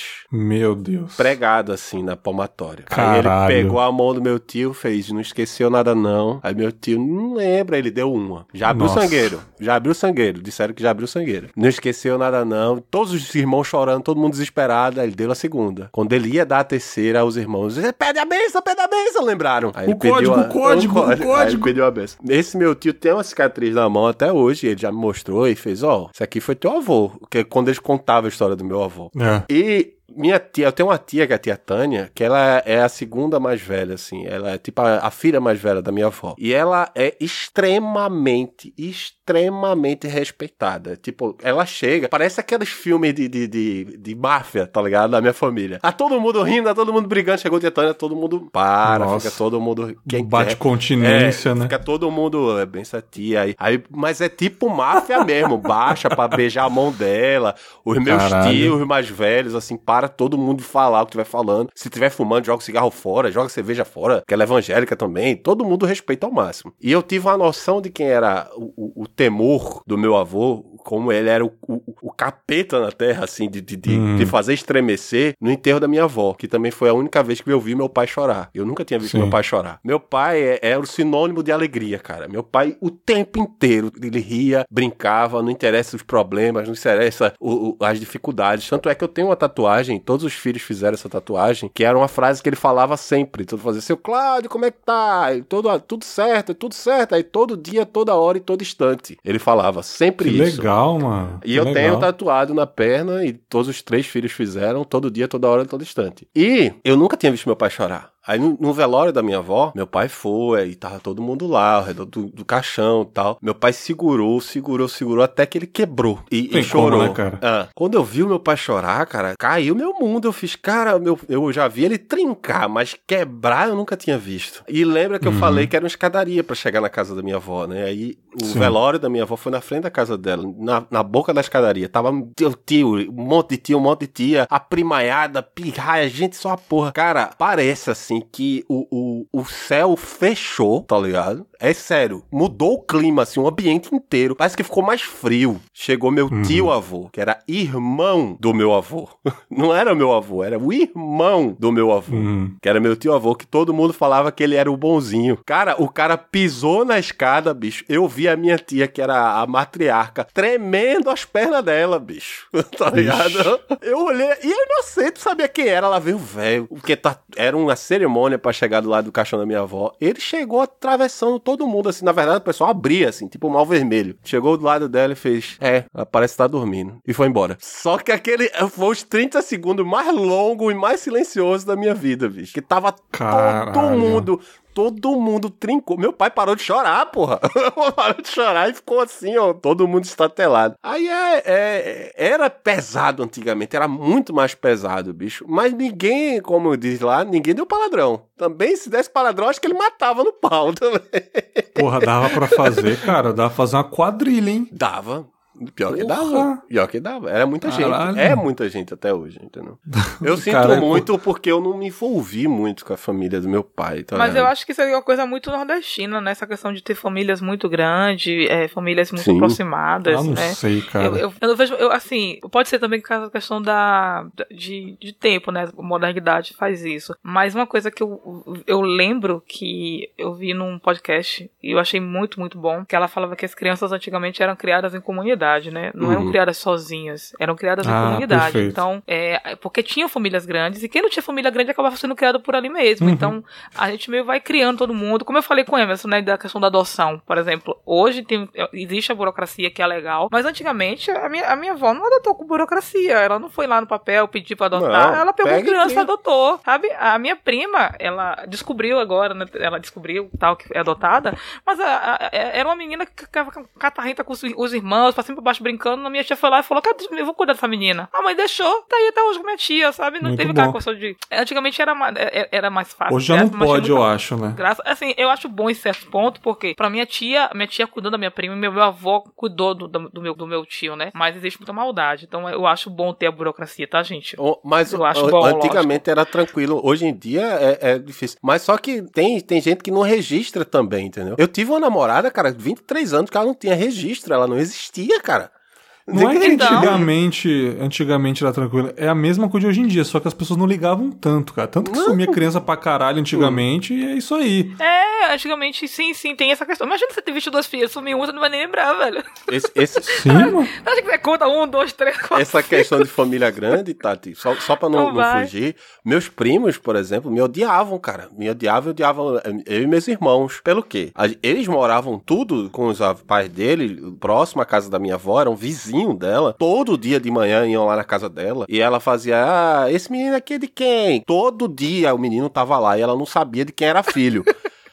E a gente só ia pra Caralho. casa da minha avó no Natal, entendeu? No Natal e Ano Novo. A gente só ia pra casa da minha avó quando ela era pequena. Quando a gente chegava, ele fazia, ah, meu netinho. Aí, os meus primos e meus tios, já só de sacanagem, de raiva, fazia, ô mãe, esse menino é de quem? Ah, é o filho de Dinho. Aí me abraçava. E outra, não tinha foto de neto nenhum na casa. Só da gente em cima do sofá. Porque meu pai é malaco velho, era malaco velho, né? Como ele fazia sofá, todo dia das mães, minha avó ganhava um sofá novo. Não era arrumar o sofá. Todo dia das mães ele dava um sofá novo Massa. pra minha avó. E a minha avó passava o dia no sofá assistindo televisão. Acho que ela vai lembrar de quem? É claro que ela vai lembrar do meu pai, porra. Sofazinho maravilhoso. confortável, a foto dos netinhos no canto da parede. Aí ela nunca esquecia da gente. Meus, meus primos me odiavam, bicho. Cara, Emerson do- dois times de futebol de campo, né? E ainda tinha reserva. Ado- Maravilhoso, cara. Pra dar continuidade aí, vamos mais um pequeno momento gostoso da Tati. Sua vez, Tati. Nossa, velho, eu vou falar de velório também. Bora. Você tinha separado ou Velório- você lembrou?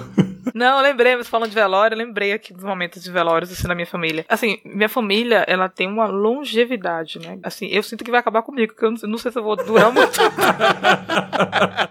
Eles duram muito, assim, é muito tempo. Tipo, minha avó tem 85 anos e tá fortíssima. Teve AVC. Dois dias depois ela tava fazendo churrasco. Eu tava comendo Porra. feijoada, bicho. Juro! Eu O nego fiquei. fica porra, gripado velho. uma semana de cama. Cara, ela teve. Não, a gente tava na, a gente tava na casa da minha, da minha irmã, fazendo a aniversário da minha, a da minha sobrinha, todo mundo comemorando. Daqui a pouco ligaram pro meu pai, ó, vó, mãe passou mal. Tô indo pro hospital com ela agora. Levaram ela correndo pro hospital, deu AVC. Ela tava, sabe, falando já, babando e tal, AVC. Eu falei, pronto, minha avó já era, 85 anos e tal. Não, não vai- conseguiu recuperar, vai dar tudo certo. Com cinco dias internada, saiu. Eu fiquei lá, eu fui lá visitar. Falei, velho, essa velha não teve nada, bicho. Essa velha, essa velha veio comer comida do hospital, não é possível. Aí eu ficava lá e ela ficava puta, porque eu falava assim, eu vou te ajudar a levantar. Ela, não, não, pelo amor de Deus, não. Eu não tô inválida. E ia pro banheiro sozinha, não me acordava hora nenhuma. Eu dormia pensando na criança. Dois dias depois, a gente foi comemorar, ela fez, ela fez um feijão com mocotó. Eu falei, minha senhora, a senhora teve um. AVC, minha senhora. Mocotó, Então, fi, sustância. É, pra a curar. longevidade da minha família é muito grande. Só que assim, Aham. a gente. Eu perdi minha avó muito cedo, né? Minha avó, eu perdi minha avó tem 30 anos. Ela morreu muito cedo mesmo. Ela teve AVC, que eu falei, que ela, o derrame que paralisou. E ela e minha, minha família tem um problema de rim, né? Minha avó morreu por causa disso, meu tio morreu por causa disso. Meu tio foi transplantado, morreu depois. Meu outro tio agora deu a mesma coisa, tá na UTI agora. Transplantaram um, um rim errado, então. Um rim bugado também. Não, deu, eh, não, a, a médica falou que era normal, porque ficou 20 anos. Depois de um tempo ela falou que vai Ah, desgastando tá. mesmo, normal. Aí minha, mas minha avó, ela morreu na, na mesa, na, da- na- na primeira hemodiálise. E, e é interessante essa história, porque a gente tinha que falava dela, porque quando minha avó foi internada, né, porque tava com os rins paralisados, por causa do derrame e tal, ela, minha, minha, minha, minha tia disse que tava no- no- na sala com ela, no quarto, e ela disse que a mãe dela caiu. Ela viu o barulho da mãe dela caindo no banheiro. Quando ela chegou lá, minha avó tava branca, pálida, sabe? Pálida. Ela disse que botou a mão assim, e ela disse que tava fria, que ela desesperou. Ela falou: minha, minha mãe morreu. E ela começou a gritar, mas ela gritava, gritava. Chegou o enfermeiro, chegou o médico, chegou todo mundo. E minha avó levantou e falou assim: O que, que, que tá fazendo? Pra que isso? Pra que Vixe. isso? Aí ela, não, a senhora tava morrendo, eu não, eu não tô. Para com essa maluquice, para. Aí minha tia ficou, nossa, tudo bem, tudo bem, tudo bem, tudo bem. Aí na hora que ia pra hemodiálise, né? Aí podia ir um, um acompanhante e tal. Isso tem uns 30 anos. Aí minha avó falou assim: Eu não quero que suba ninguém. Eu vou sozinha. Não quero nenhuma gritaria. Uhum. Eu vou só. Aí minha mãe, mas, mas a senhora ficou mal? Não, eu vou sozinha. Não quero gritos, não quero nada. E ela subiu. E não desceu. E minha, minha tia fala assim: eu tenho, eu tenho certeza que ela sabia que ela não ia voltar, porque ela não queria ninguém lá em cima. Aí eu falei assim: ah, isso aí é, é conjectura, a gente não sabe, né, se ia ou não. Mas aí eu lembro dessa questão do enterro dela, né? De como cada um reagiu. Porque os irmãos, como eu falei, eram muito ligados, muito apaixonados, muito. Era sempre festa na casa da minha avó. E agora não ia ter mais festa na casa da minha avó. Ah, tipo assim, a casa da minha avó virou um lugar sagrado, né? Não tinha mais festa lá. As festas mudaram de lugar. Foi pra outra casa, sabe? A casa da minha tia. Aí uns, uns mostravam que. Um chorava abertamente. Meu tio mesmo, ele nunca mais entrou no hospital nenhum na vida. Ele não entra mais no hospital, gente. Só se levarem ele forçado, porque ele não vai, né? Ele não vai É, visitar ninguém. Tem gente, ele- tem gente que leva mais difícil a situação, né, cara? e minha mãe, eu, eu, eu lembro que ela chorou no dia e eu nunca mais chorou. Eu falava assim, mãe, você não gosta da sua mãe? Você não lembra? Ela falou assim, não, eu chorei quando eu tinha que chorar. Eu chorei naquela, no, no enterro. Chorei muito. Chorei bastante. Agora eu levo no meu coração. E ela sempre teve isso. Eu achava diferente, sabe? Tipo assim, porque eu sou muito, meu Deus, vai morrer, eu vou. E eu, eu acho que eu aprendi isso com minha mãe, essa questão de chorar na hora ou, ou chorar no momento e depois lembrar com carinho. Eu não fico, tipo, lembrando e chorando, porque eu tenho, tenho amigos que ficam chorando muito, muito tempo. Eu falo, caramba, eu não sou assim. Mas eu, depois eu vi que não era um defeito meu, sabe? É, é uma coisa que eu aprendi com minha mãe, vendo ela fazer. E meu tio é, é meu tio que tá no, na UTI agora, ele é o tipo que esconde, tá ligado? No enterro, velho. Ele tá assim, ó. Meu avô morreu, ele, tudo bem, fulano. E aí abraçava todo mundo. Força. É o que, é o que deixa as pessoas fortes, né? É o que. Força, força, força. Aí minha mãe fez assim: é, chama o enfermeiro, vai a pressão dele aí que eu tô desconfiado. É. E ele, não, tudo bem, estamos felizes, não sei o quê. Daqui a pouco o enfermeiro mediu 25. Nossa Juro. senhora. Não, levaram pra emergência. Eu falei, velho, como é que você tá com 25? Pressão é essa? Não, não faz sentido. E por quê? Questão da reação. Então, nos velórios, eu aprendi muito essa questão de despedida que minha mãe tinha, né? De se despedir. Como lidar com o luto, né? É, ela, a forma que ela lida com o luto. Meu avô teve, como eu falei, foram quatro, né? Foram nove, nove é, filhos. Eram três mulheres. E as três mulheres eram muito unidas, muito unidas, como minhas irmãs são. E aí, ela, a minha, a minha tia morreu em 2018 e ela morreu com câncer de pâncreas. Só que ela morreu aquela coisa de ficar internada na UTI, você ir visitar. E um dia antes dela morrer, eu vi as duas, a minha mãe e minha tia, do lado dela. Puta, isso aí me marcou profundamente. E elas falando que amava, sabe? Pode ir em paz, a gente ama você, a gente vai cuidar do seu filho. Aquela questão de despedida que você mareja o olho e você fala assim, velho, não vou ficar aqui dentro não, vou ficar lá fora, porque senão eu vou, des vou desabar. E aí elas se despediram e minha tia tava dormindo assim, sabe, dois dias inteiros e ela chorou na hora. Puta merda, eu passei tão mal. Eu falei, mãe, vou beber agora em rapidinho.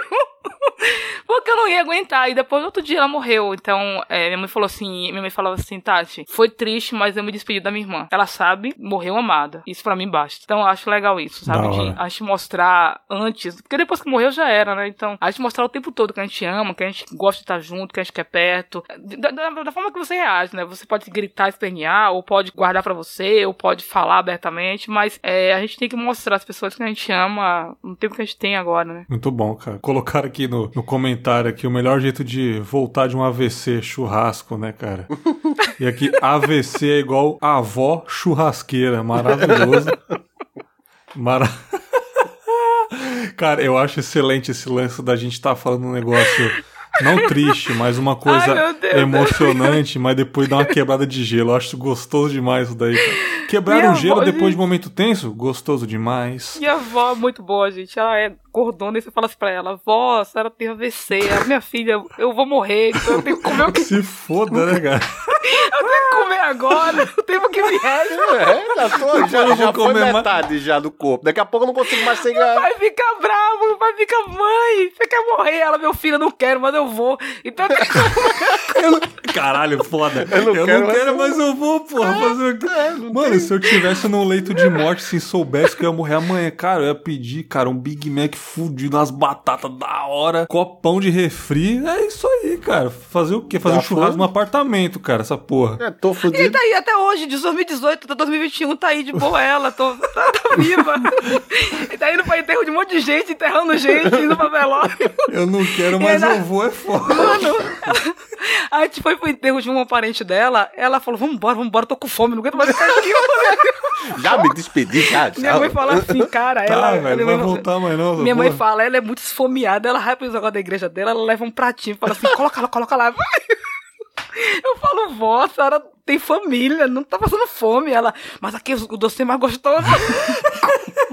Cara, isso é da hora que quando ela bater as botas lá pros 128 anos, vocês vão rir muito desses momentos, cara. Vai ser uma rodinha de zoeira, sabe? Vai ser ah, foda. Muito bom. Cara, eu vou contar mais um momento da, da, da mamãe é, que, que vê o futuro e, e lê mentes, né, cara? Sobrenatural. Essa aqui foi foda, bicho. Na moral, cara. Eu tinha, tipo, uns 12 anos, eu fazia um curso de informática. Pra quem não sabe, ali na Penha, Penha de França, no centro da Penha ali, pra quem é de São Paulo aí, eu fazia na Microlins, né? Sabe? 12 anos, computador branco, aqueles TV de tubo gigante, aqueles computador amarelado já. Lembro até hoje, cara, sabe? Não tinha tela plasma, essas coisas ainda, era bem antigo. Fazendo meu cursinho de Excel lá, aulinha e tal, beleza. Eu era o mais novo da sala, minha mãe sempre quis me colocar logo pra manjar dos computers, né? Beleza, cara. Uma aula normal, acho que era a aula, aula de sábado à tarde, e eu já, pô, já pegava o ônibus sozinho e tal, só que minha mãe era bem preocupada, cara. Porque, pô, minha mãe antes de mim, eu sou filho adotivo, como muita gente sabe, mas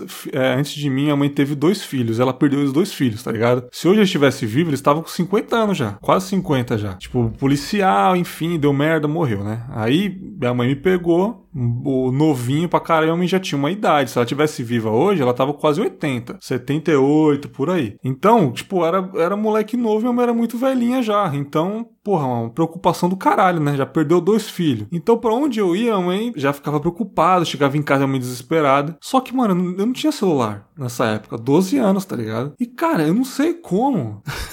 eu saí da, da, do curso e eu fui em direção a pegar o, o ônibus, o terminal ali. Quando eu passei, mano, o telefone público tocou, o orelhão. O orelhão tocou no meio da rua. Eu não sei porque me deu vontade de atender. Aí eu atendi minha mãe. Opa, é você, né? Eu, ah, você tá de sacanagem, mãe. Minha mãe, minha mãe, ligou pro orelhão, cara. Tipo, ela sabia a hora que eu ia passar. Como assim? Claro que ela tinha uma noção. Meu filho sai, sei lá, 6 horas da tarde, mas, pô, não tem como saber exatamente que eu vou passar ali, caralho. Caralho. Sabe? Aí, bicho, eu. Mãe? Não, só quero saber se você já saiu já. Eu falei, já. Você tá indo agora, né? Pro, pra casa. Tô. E tipo assim, eu tô, tô indo, tô. Tô com os olhos regalados assim. Eu, mas, mas como? não, não, é porque eu sabia que você ia passar alguma coisa. Ela falou, tocou o telefone. Eu, caralho, tá, tô indo pra casa, tô, tchau. Eu desliguei e fiquei aqui uns segundos olhando pra frente assim. Caralho, o que aconteceu, cara? Como assim? A mãe tocou. Enfim, vou pra casa. Hum. Fui pra casa né? Beleza. Tava uma correria do caralho no terminal de ônibus, mano. Aí eu cheguei olhando assim, pô, terminal pequenininho ali, né, da Penha. Vou rebobinar um pouquinho que a Tati voltou agora, mas... Tati, se eu, cont, eu contei isso aqui, ó. Eu tava saindo do curso, o orelhão lá da frente tocou. Quando atendi era minha mãe. Tipo, ela, ela, sei lá, sabia a hora que eu ia passar em frente o orelhão e tocou. Pra saber se eu tava indo pra casa. Se ele, tipo, não sei Caraca, como. eu tenho história disso, eu tenho história disso, vai, vai lá. Ok. Aí, como eu disse, eu fiquei impressionado com aquilo, desliguei e fui pro terminal pegar o ônibus e tava uma confusão no terminal. Eu olhando assim, né, cara, eu perguntei o que aconteceu. Cara, acabou de ter um assalto, um arrastão aqui, bicho. Caralho. Roubaram todo mundo. Aí tinha mulher preocupada, chorando sem a bolsa tal. Aí eu olhei e falei, não, mano, não é possível, cara. Não é possível que a dona Vera meteu essa, cara. Aí eu peguei o ônibus, cheguei em casa, ah, tudo bem? Aí eu peguei e falei assim, pô, você não vai acreditar, mãe, teve um assalto ali, logo quando você me ligou, você me ligou, eu atendi, teve um assalto ali, ela... Caraca, maluco. Ela falou assim, não, eu tava sentindo alguma coisa mesmo, eu, eu senti que eu devia ligar. Falei, como que você sabia que eu ia atender, porra? Era um... E como é que ela sabia o número, porra? Não, caralho, agora você falou, eu não questionei nem isso, eu tava tão assustado. Caraca, como você não Como que ela questionou, sabia bicho? o número do orelhão, porra? Não tinha Google Nossa! Maps, não tinha Google na época pra pesquisar, pô. Nem dá pra pesquisar isso, eu acho, hoje em dia, Não cara. dá, cara, tá louco. Aí, aí ela pegou e falou assim: Não, eu tava, tava assim, pressentindo alguma coisa. Sabe quando as mulheres falam, tava é pressentindo fogo, alguma coisa? bicho. Resolvi ligar, era um orelhão perto do trabalho. Eu, "Ma- ah, eu vou tomar banho, mano. Eu fui tomar banho, não perguntei mais nada, cara. E tipo, minha mãe dava essas, tá ligado? Sentia a parada e, e acontecia, e me avisava, eu não ia, e dava merda. me proibia de sair de casa. Ah, não quero saber, pra ficar em casa. Aí dava uma merda lá fora. Era assim, mano. E Caraca, esse dia maluco, do isso é foi foda. Tipo, essa foi foda. Não, ó, não, não saber o nome. né, Minha mãe, no meu caso, que rolou, foi, foi, foi mais ou menos como você. Só que foi uma. Eu senti que era minha mãe também. É. Mas não era tipo. Foi quando meu avô morreu. Acho que eu já contei no DQC, não foi, Emerson? Quando eu, eu tava indo pro cursinho, e aí minha mãe falou assim: Ó, seu avô tá mal, tá no hospital. Eu falei, beleza, eu tô indo pro cursinho, qualquer coisa você me liga. Só que eu não tinha celular. Aham. Não tinha nada, né? Como ligar. Isso foi. Ai, meu pai do céu, entregando minha idade de novo. Faz tempo. Né? Faz tempo. E aí, eu tava indo pra escola, eu, eu entrei no cursinho. Na hora que eu entrei no cursinho, assim, na hora que eu entrei na, na escola, tocou o telefone do cursinho, o orelhão do cursinho também. O orelhão, que esticado do cursinho. Quando entrou, eu virei assim, aí falei, é pra mim. Aí a mãe falou assim: Você Tatiane? Eu falei, sou. Aí eu peguei e falei assim: Mãe, tô indo pra casa, já sei o que é. Ela valeu. Eu, eu sabia que meu avô tinha morrido, velho. Eu não sei até hoje o que aconteceu Tá na minha cabeça, que eu sabia que era porra. minha mãe, mas foi assim. É, agora, ela sabia o número, né? Porque ela sabia que eu tava no cursinho. Ela ia mandar me chamar, sabe? Tipo assim, ah, procura a Tatiane, tá no, no curso tal, tal. Mas eu sabia que era eu. Eu virei e falei, é pra mim, moço. Não, avô você morreu. recebe mano. ligação de mãe boa, né? Minha mãe só ligava pra mim pra, pra dizer que eu morria, que eu tava pra Vou morrer. seu avô morreu, caramba, Não. pelo amor de Deus. Ah, ah, eu, eu, eu- Ah, aquele minha mãe, fudido, minha aquele mãe desgraçado. gostava muito desse, esse negócio policial, tá ligado? Aí ela Uhum. ligava pra mim e fazia, meu filho, você tá bem? E era sempre perto de meio-dia, tá ligado? Ou era meio-dia, eu fazia, mãe, o que que houve? Pernambuco, Ela- né, é, mano? Ela, não, que eu vi aqui, jardinou, tinha um menino É. um parecido com você, a mesma blusa. Cara, todo dia era isso. Teve um dia que eu me foquei.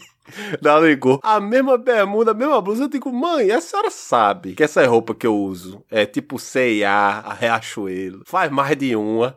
Não é? Pelo amor de Deus, mãe, a senhora me mata todo dia, bicho. Todo dia ela me o mata. ladrão velho. aqui passou. Porque a eu senhora me liga assim, tipo, de manhã, vem um especialista dando uma entrevista aí confundiu com seu filho. Só só confunde seu filho com ladrão. Aí ela, mas você se faz feito ladrão. É foda, né? Caralho.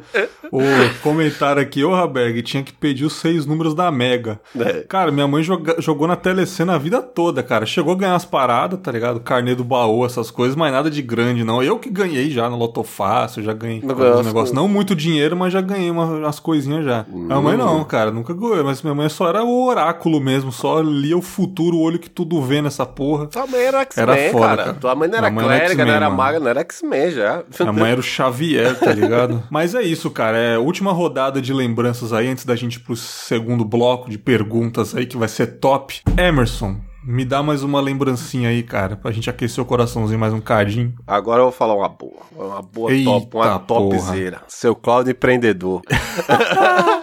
meu pai, meu amigo. Outra coisa não, mas saber ganhar dinheiro, o véio era foda, bicho. Era mesmo? O véio era foda. Mas do jeito que ele ganhava, ele gastava. O véio era. Isso, é que, Era isso que é foda. Era foda. Por isso que hoje em dia, quando eu passo qualquer coisa, eu paro. Sinceramente, sério mesmo. Eu falo com meu pai todos os dias, cara. Qualquer coisa que acontece, eu paro, olho pra cima, olho pro nada, assim, penso, o que que meu pai faria? Tá, mas é sério, ele não tem aquele negócio, o que que Jesus faria? Eu faço, o que que meu pai faria? Aham. Meu pai, pô, ele...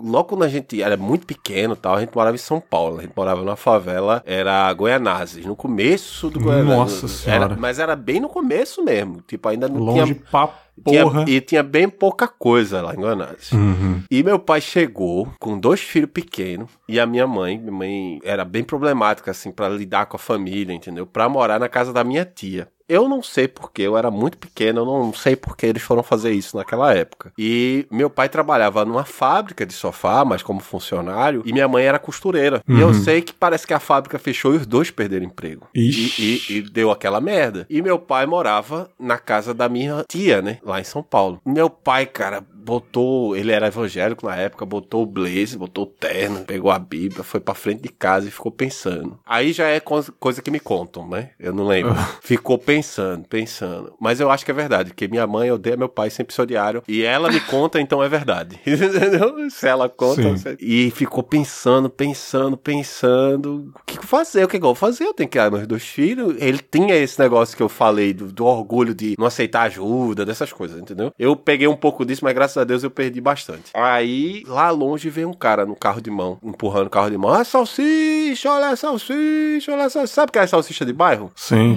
Tá ligado? Olha a salsicha, vendendo a salsicha no carro de mão. Vou colocar com os valores de hoje pra fazer o cálculo fácil, né? 2,50. Aí ele chegou e fez, ô irmão, vem cá, vem cá, pai. Chegou o cara, foi, chegou perto, fez, eu quero 10 quilos. Tá porra! Ah, o cara, porra, me dei bem. me dei bem. Aí ele fez, separa aí em 10 sacolinhas de um quilo, por favor. Nossa Aí o cara senhora. foi e separou 10 sacolinhas de um quilo. Meu pai pegou, 10 sacolinhas, vem buscar o dinheiro amanhã. O cara, não, irmão, não posso fazer isso não, irmão, não sei o que. Ele, a gente mal tinha acabado de chegar lá. Ele fez, não, eu moro ali, eu moro na casa de Aurilene, tá? Eu acho que era Aurilene, né? Tem Aurilene. Mora ali e tal, você chega ali, bate, eu não sou ladrão, não cheguei agora. E como eu disse, meu pai era meio invocado. Meu pai, e meu pai, ele não era, não era bonito, também não era fortão, mas meu pai era presença demais. Ele tinha uma presença. Sim, que quando sim. ele queria ser charmoso, ele era extremamente charmoso, é sério.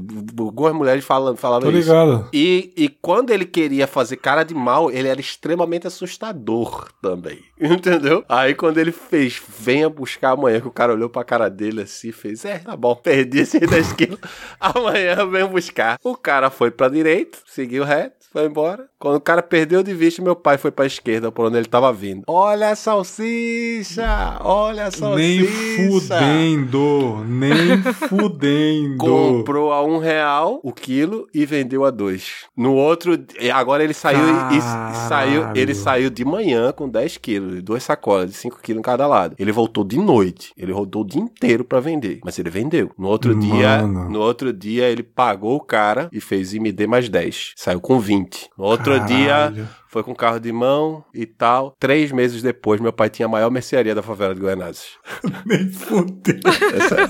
Meu pai comprou. Caralho. Meu pai, em seis meses, três meses ele fez a mercearia. Seis meses ele comprou o terreno lá da casa da minha tia. Caralho. Fez um primeiro andar e fez um primeiro andar pra minha tia. Em Cê seis tá meses. zoando, mano. Seis meses. E hoje Caraca, o seu, o maluco, seu pai deixou de herança sadia, né, pra você. Não, É. Mas só que ele, quando ele queria fazer, ele era foda. Mas quando ele queria gastar também, ele era foda também. entendeu? Mano, Ele sensacional. meses- e fez. Meu pai era foda. Meu pai, Caralho, pra ganhar era madruga, foda. vários empregos. Bicho era foda. Bicho era foda. Caraca, essa foi foda. É, mas é- e é real, entendeu? Se é tudo o real. cara não assim, desconfiou, não, bicho. Tipo, todo dia ele querendo tudo isso de salsicha. tá Não, vendendo, né? Tá vendendo, ele tá vendendo, cara. Que vendendo. Tá certo. Mas só que ele não é, não é, não é fácil, não é que nem aquele negócio, aquele empreendedor e tal. Ah, é só sair pra vender. Ele passava o dia inteiro andando, cara. Ele ia até pras outras favelas pra vender, entendeu? Ele saía de manhã, sete horas da manhã, voltava de noite, acabado. O dia todo andando, só nem água bebia, só comendo salsicha e andando, tá ligado? Mas levantou-se, cara. E por isso que tudo que eu passo hoje em dia eu paro e penso, ah, isso aí é fichinha, velho. Isso aí eu tiro de letra depois. Meu pai era foda. Caraca, Meu pai era do foda. caralho, do caralho. Gostei dessa, dessa fase empreendedora de, de, de frios do seu pai. Eu não né? tenho. Muito bom. E vamos aí, né? Última, última história da Tati. Conte mais uma boa aí que você separou. Não chora não, caralho. Não, eu, eu fico emocionadinha, mas é. Eu não quero ser metade do que meus pais foram, porque eu acho que eles são foda demais, eu não vou Não, conseguir. quer ser 10%. Tu tá Então, querendo metade é Eu não muito. quero ser nada. Porra, eu, já- eu já metade, desisti. metade é foda. É, minha mãe, ela. Minha mãe e meu pai, né? Eles são é, pessoas é, muito agradáveis. De tipo, todo mundo da rua gostar, de todo mundo conhecer. Eu acho que. Eu fico falando pra minhas irmãs, mano, quando minha mãe e meu pai morrer, vai ser. Ter muita gente. no Velório do, sabe? do Chaves, né, cara? Meu pai é muito conhecido. Meu pai poderia ser vereador fácil, porque meu pai é muito conhecido. Meu pai, ele é o, o cara que ele organiza baba, sabe? Nossa, Ele organiza a pelada. Então, meu pai, ele, ele, ele conhece muita gente. Então, muita gente conhece Fernando, carteiro, não sei o quê. Ele, ele organiza, ele jogava bola no Correios. Então, e ele é carteiro, então a galera conhece Ixi, ele aí mesmo. é foda. Aí Então ele é muito conhecido. E é muito legal, porque meu pai, meu pai, ele tem o coração. Pra vocês terem uma ideia, gente, eu falo sério, meu pai, ele chorava de soluçar com o programa da princesa da, do Netinho.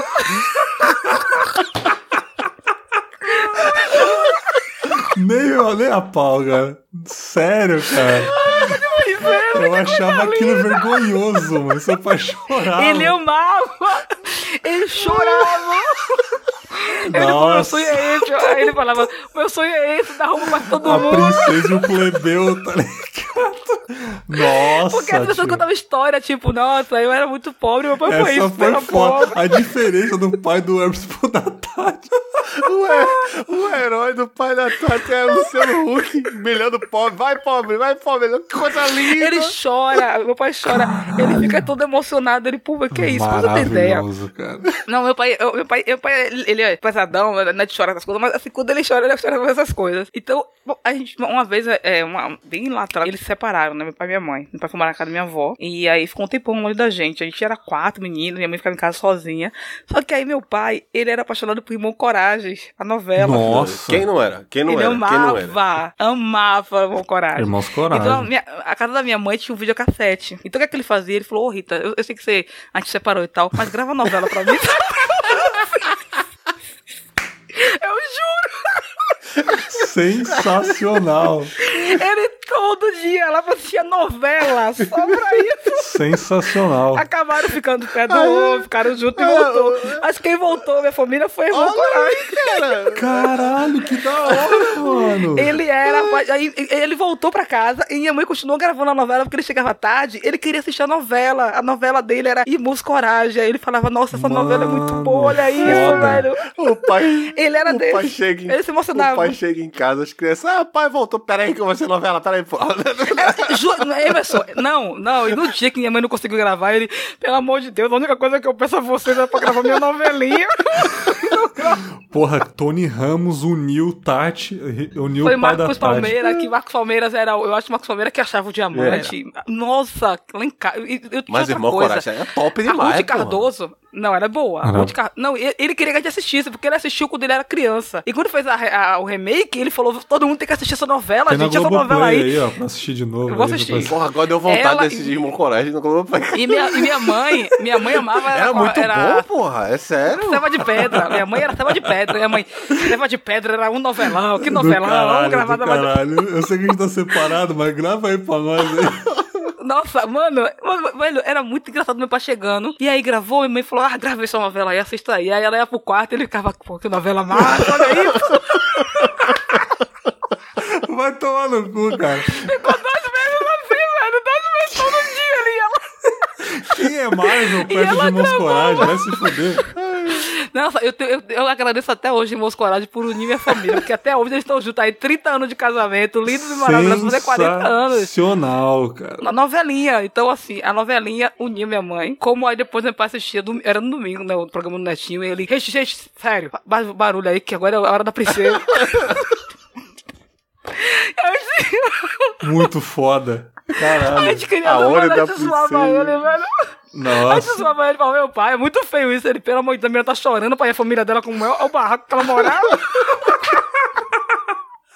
Caraca, o fudido, fudido. Cara, é, não, o Júlio, é, esse episódio aí do, do, do Todo Mundo Odeia Cris, que o Júlio chora com novela, é o meu pai, velho. Então, pra mim, meu pai era o cara, era o meu herói, o meu defensor, mas era o cara que chorava por novela, sabe? É o cara que Muito se bom. emociona quando vê alguém sofrer. Aí na igreja, então, mano, todo mundo, qualquer coisa na igreja, seu Fernando, tem um menino ali que tá passando fome, eu vou comprar uma cesta básica agora. Porra, Pelo amor de Deus. Isso é da hora, isso, isso eu acho Ele é foda. assim, velho. Ele, ele, a gente, eu falo assim, meu pai, a gente podia ter uma casa, uma casa na praia, porque assim, agora tem- a gente tem condições, mas a questão do meu pai é, ele quer ver as pessoas felizes, bicho, sabe? A felicidade dele é ver os outros felizes. Porra, Aí, eu- aí teve uma, uma vez no culto que o pastor falou: Gente, eu fui numa favela hoje, a menina, coitada, o sonho dela era tua bicicletinha. Meu pai, vou comprar hoje. Vou comprar. Porra. A menina tem uma bicicleta.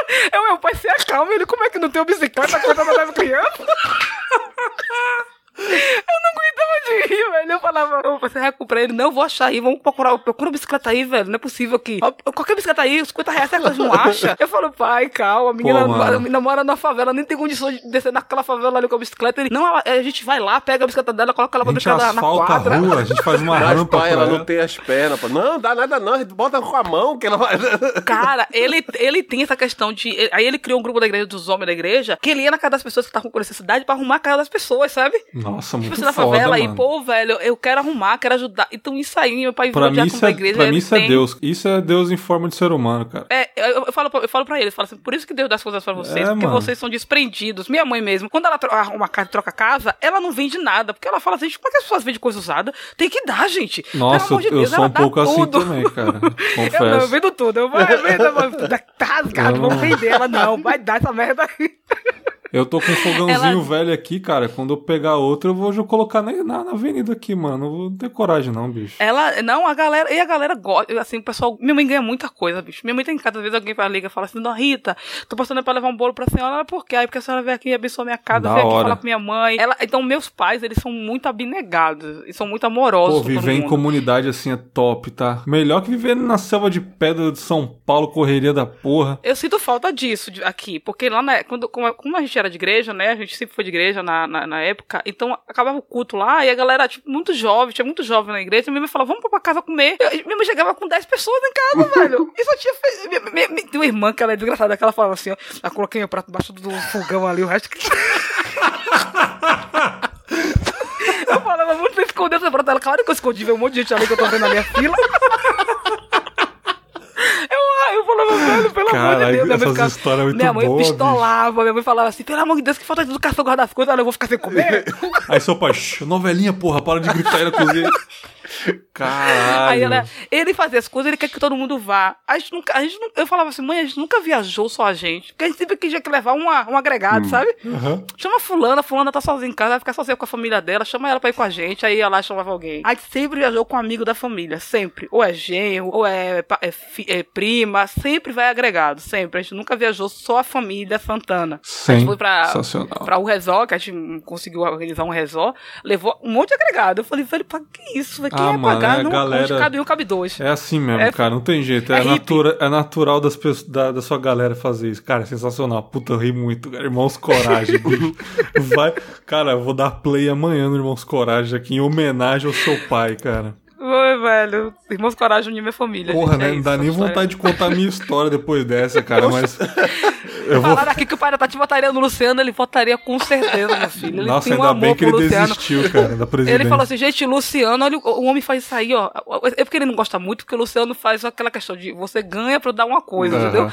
Nas princesas não, a princesa escolhia, ia lá e dava. Não tinha aquele negócio de devolver. O cara chorava com o domingo da gente. Cara, quando descobriram que o Netinho bateu na Thaís, ele ficou tão triste. Ele, Porque esse homem foi A decepção O homem tão- do cara. A decepção. um homem tão do bem, que ajudava criança, porque ele fez isso com ela, agora acabou tudo nosso programa.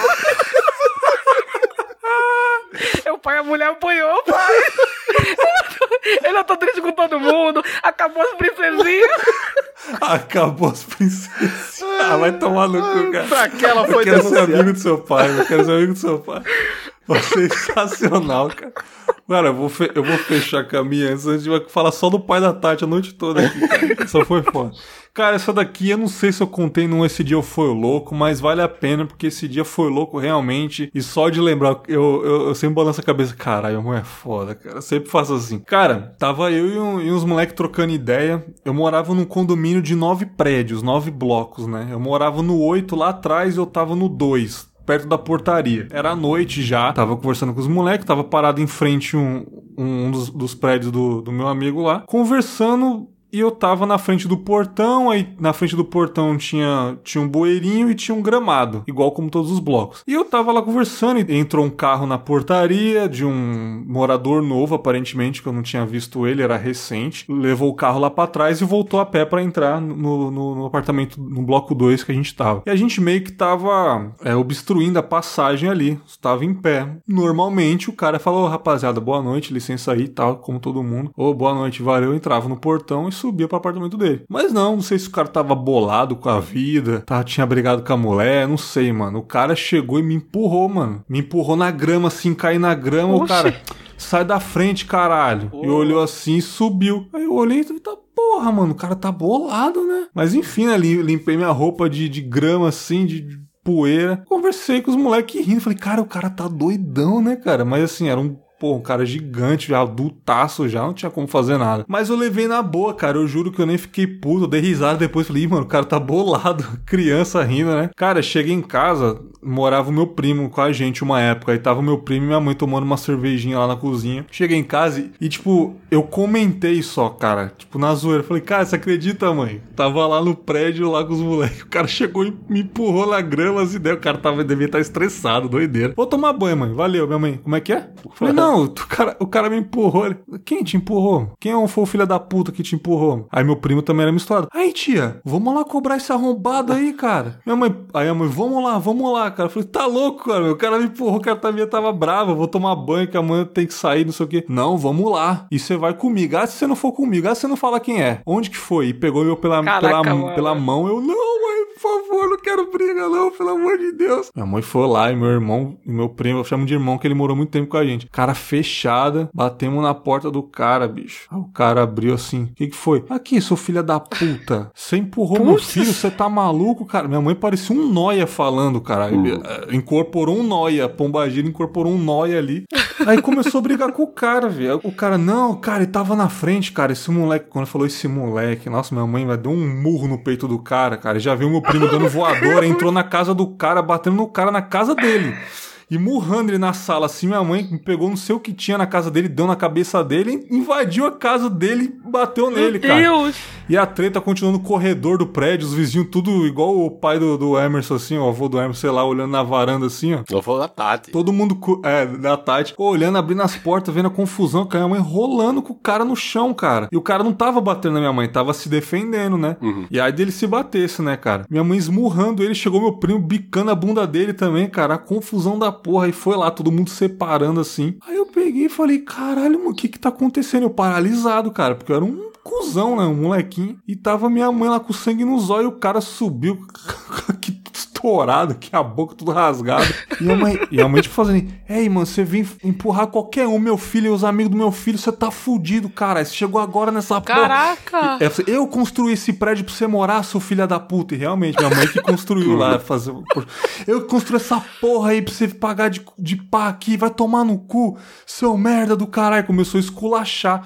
O cara, calma, minha senhora, Já? calma, minha senhora. Calma, meu caralho, porque você não teve calma na hora de empurrar o meu filho, seu filho da puta. Esculachando, esculachando, Caraca, cara. maluco! É Minha mãe já tinha uma Caraca. reputação no prédio já, tá ligado? Minha mãe era foda. Ela fuma. ah, Uma pessoa que fuma e fica fu- fu- fu- fumando Não, charuto? aí que tá, você Ah, falou tá. de fumar, você falou de fumar. Estressada pra caralho, chegou em casa, fumou um cigarrinho, começou a contar piada com meu primo lá, começou a rir. De boa, e eu olhando assim, eu falei, ah, tá de sacanagem, velho. Pô, no dia seguinte, cara, trombei com o cara no estacionamento, cara, ô, você me desculpa aí, cara. Pô, eu tava meio estressado ontem, cara. Tinha brigado aí com a minha filha, não sei o que. Você me desculpa aí, cara. Manda um abraço pra sua mãe lá. E o cara com band-aid aqui, sabe? Eu, não, não, Nossa, tá tranquilo. coitado. Cara, minha mãe era muito gangster, cara. Mas- Minha mãe era gangsta purinha, cara. Esse- Se minha mãe nascesse em Chicago, ela ia ser a mafiosa de Chicago ali, cara. Mas mexeu com Sério, filho, cara. Mexeu com filho. É isso aí mesmo, bicho. O cara, cara, o cara nossa, se transforma. Só, Eu tenho a memória fotográfica dele. Nossa, eles rolando no chão, olhando assim. Eu falei, meu Deus do céu, cara. Eu, eu cortei isso daí, já contei algumas histórias do meu pai, mas meu pai brigou muito na vida, mas muito. Eu vi meu pai brigar muito, muito, muito mesmo. Mas muito. Mas naquela época podia se brigar, né? Mas tipo, era toda semana meu pai batia em alguém, bicho. Era. Isso daí era meio surreal. Mas era sempre com coisa de. Ele não podia ver ninguém fazendo covardia com criança, com mulher e com velho. Ele comprava a briga mesmo. Uhum. E, cara, só rapidinho. Eu e meu irmão andando na rua, um cara vidraceiro, colega do meu pai, não era nem amigo, colega. ei, ei, ei. A gente voltando da escola, disse que foi. Teu pai morreu. Ih, caralho, Pra assim mim- que dá notícia? Assim, não, assim. Como assim teu pai morreu? Teu pai não é aquele que faz sofá lá no tal canto? É, É, levou três tiros na frente da casa morreu. Porra. Cara, a gente voltando da escola, cara, eu comecei a me tremer logo, as pernas tremendo, eu comecei a chorar. A gente correu, que era tipo, sei lá, um quilômetro da casa do meu pai. A gente saiu correndo, desesperado. Pá, chegou na casa, na frente da casa do meu pai, nada, né? Tudo normal. Abriu a porta, meu pai tava tirando um cochilo, velho, até. Depois da- do, almoço, a gente tinha chegado da escola. Pai, pai, pai, o senhor tá vivo, abraçou e tome chorar. E meu pai sem entender porra nenhuma. O que, que foi? O que, que foi? O que, que foi? Não, não, que o vidraceiro lá disse que o senhor morreu. Aí, eu, mas sim, explica. Aí água com açúcar, calma, não sei o quê. Quando acalmou, que ele entendeu o que o cara fez. Falei, vamos lá, lá na vidraçaria do cara? Cara, eu não tenho muito orgulho disso, não. Mas a gente quebrou a vidraçaria inteira, velho. Caralho, mano, é louco, velho. a gente destruiu tudo, velho. O cara teve. O cara, o cara se mudou pro interior pensando que meu pai ia matar ele.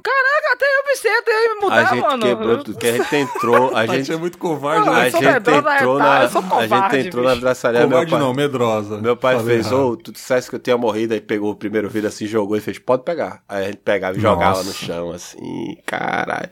Fudeu, fu- acabou a vida do cara. Uma piada, acabou a vida do cara, velho. Não, aí não, aí seu Acabou a pai, vida seu do pai, cara. seu pai é sacanagem, Meu velho. pai é foda. Caraca, quanta história foda, cara. O pai da Tati emocionada com o netinho, né, cara?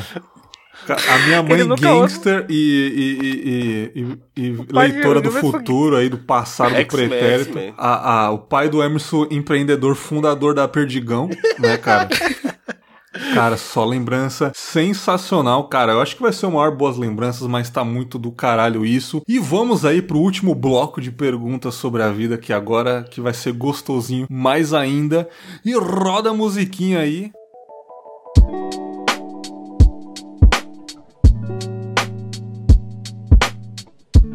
Então vamos lá, né, para as 10 perguntas sobre a vida e as três primeiras vai ser relacionada aos nossos pais, fazer um pouquinho diferente aí, né, cara? Puxar primeiramente, Emerson, qual é a primeira lembrança que você tem do seu pai ou da sua mãe, cara? Cara, a primeira lembrança que eu tenho do meu pai, lá na favela Goianazes, lá em São Paulo, eram ladeiras bem altas e tal. Eu, meu irmão e meu pai num carrinho daqueles. aqueles é, caminhãozinho de plástico que tinha grande, tá ligado? Antigamente Uhum. tinha um grandão. Meu pai Sim. empurrando a gente descendo ladeira naquele caminhãozinho, bicho. Nossa, maravilha. Porra, top demais. E- Carrinho de rolimã. Não, não era Putz, eu rolemã, era um de plástico grande, tá ligado? Que a Não, gente tô era bebê. Eu era bebê, tá ligado? Eu, eu, Imagina lá, descendo a ladeira de bebê, Isso, cara. Era meu irmão me segurando, que eu não, não conseguia nem me segurar, pô. Era meu irmão Mano. me segurando e ele empurrando e foda-se, velho. Aí descendo a ladeira, ele pegava, subia, cara. Anos foda 80, aquilo ali. 90, cara, era muito isso, bicho. Era massa, mano. Eu sou apaixonada por anos 90. Não é, Nossa. cara?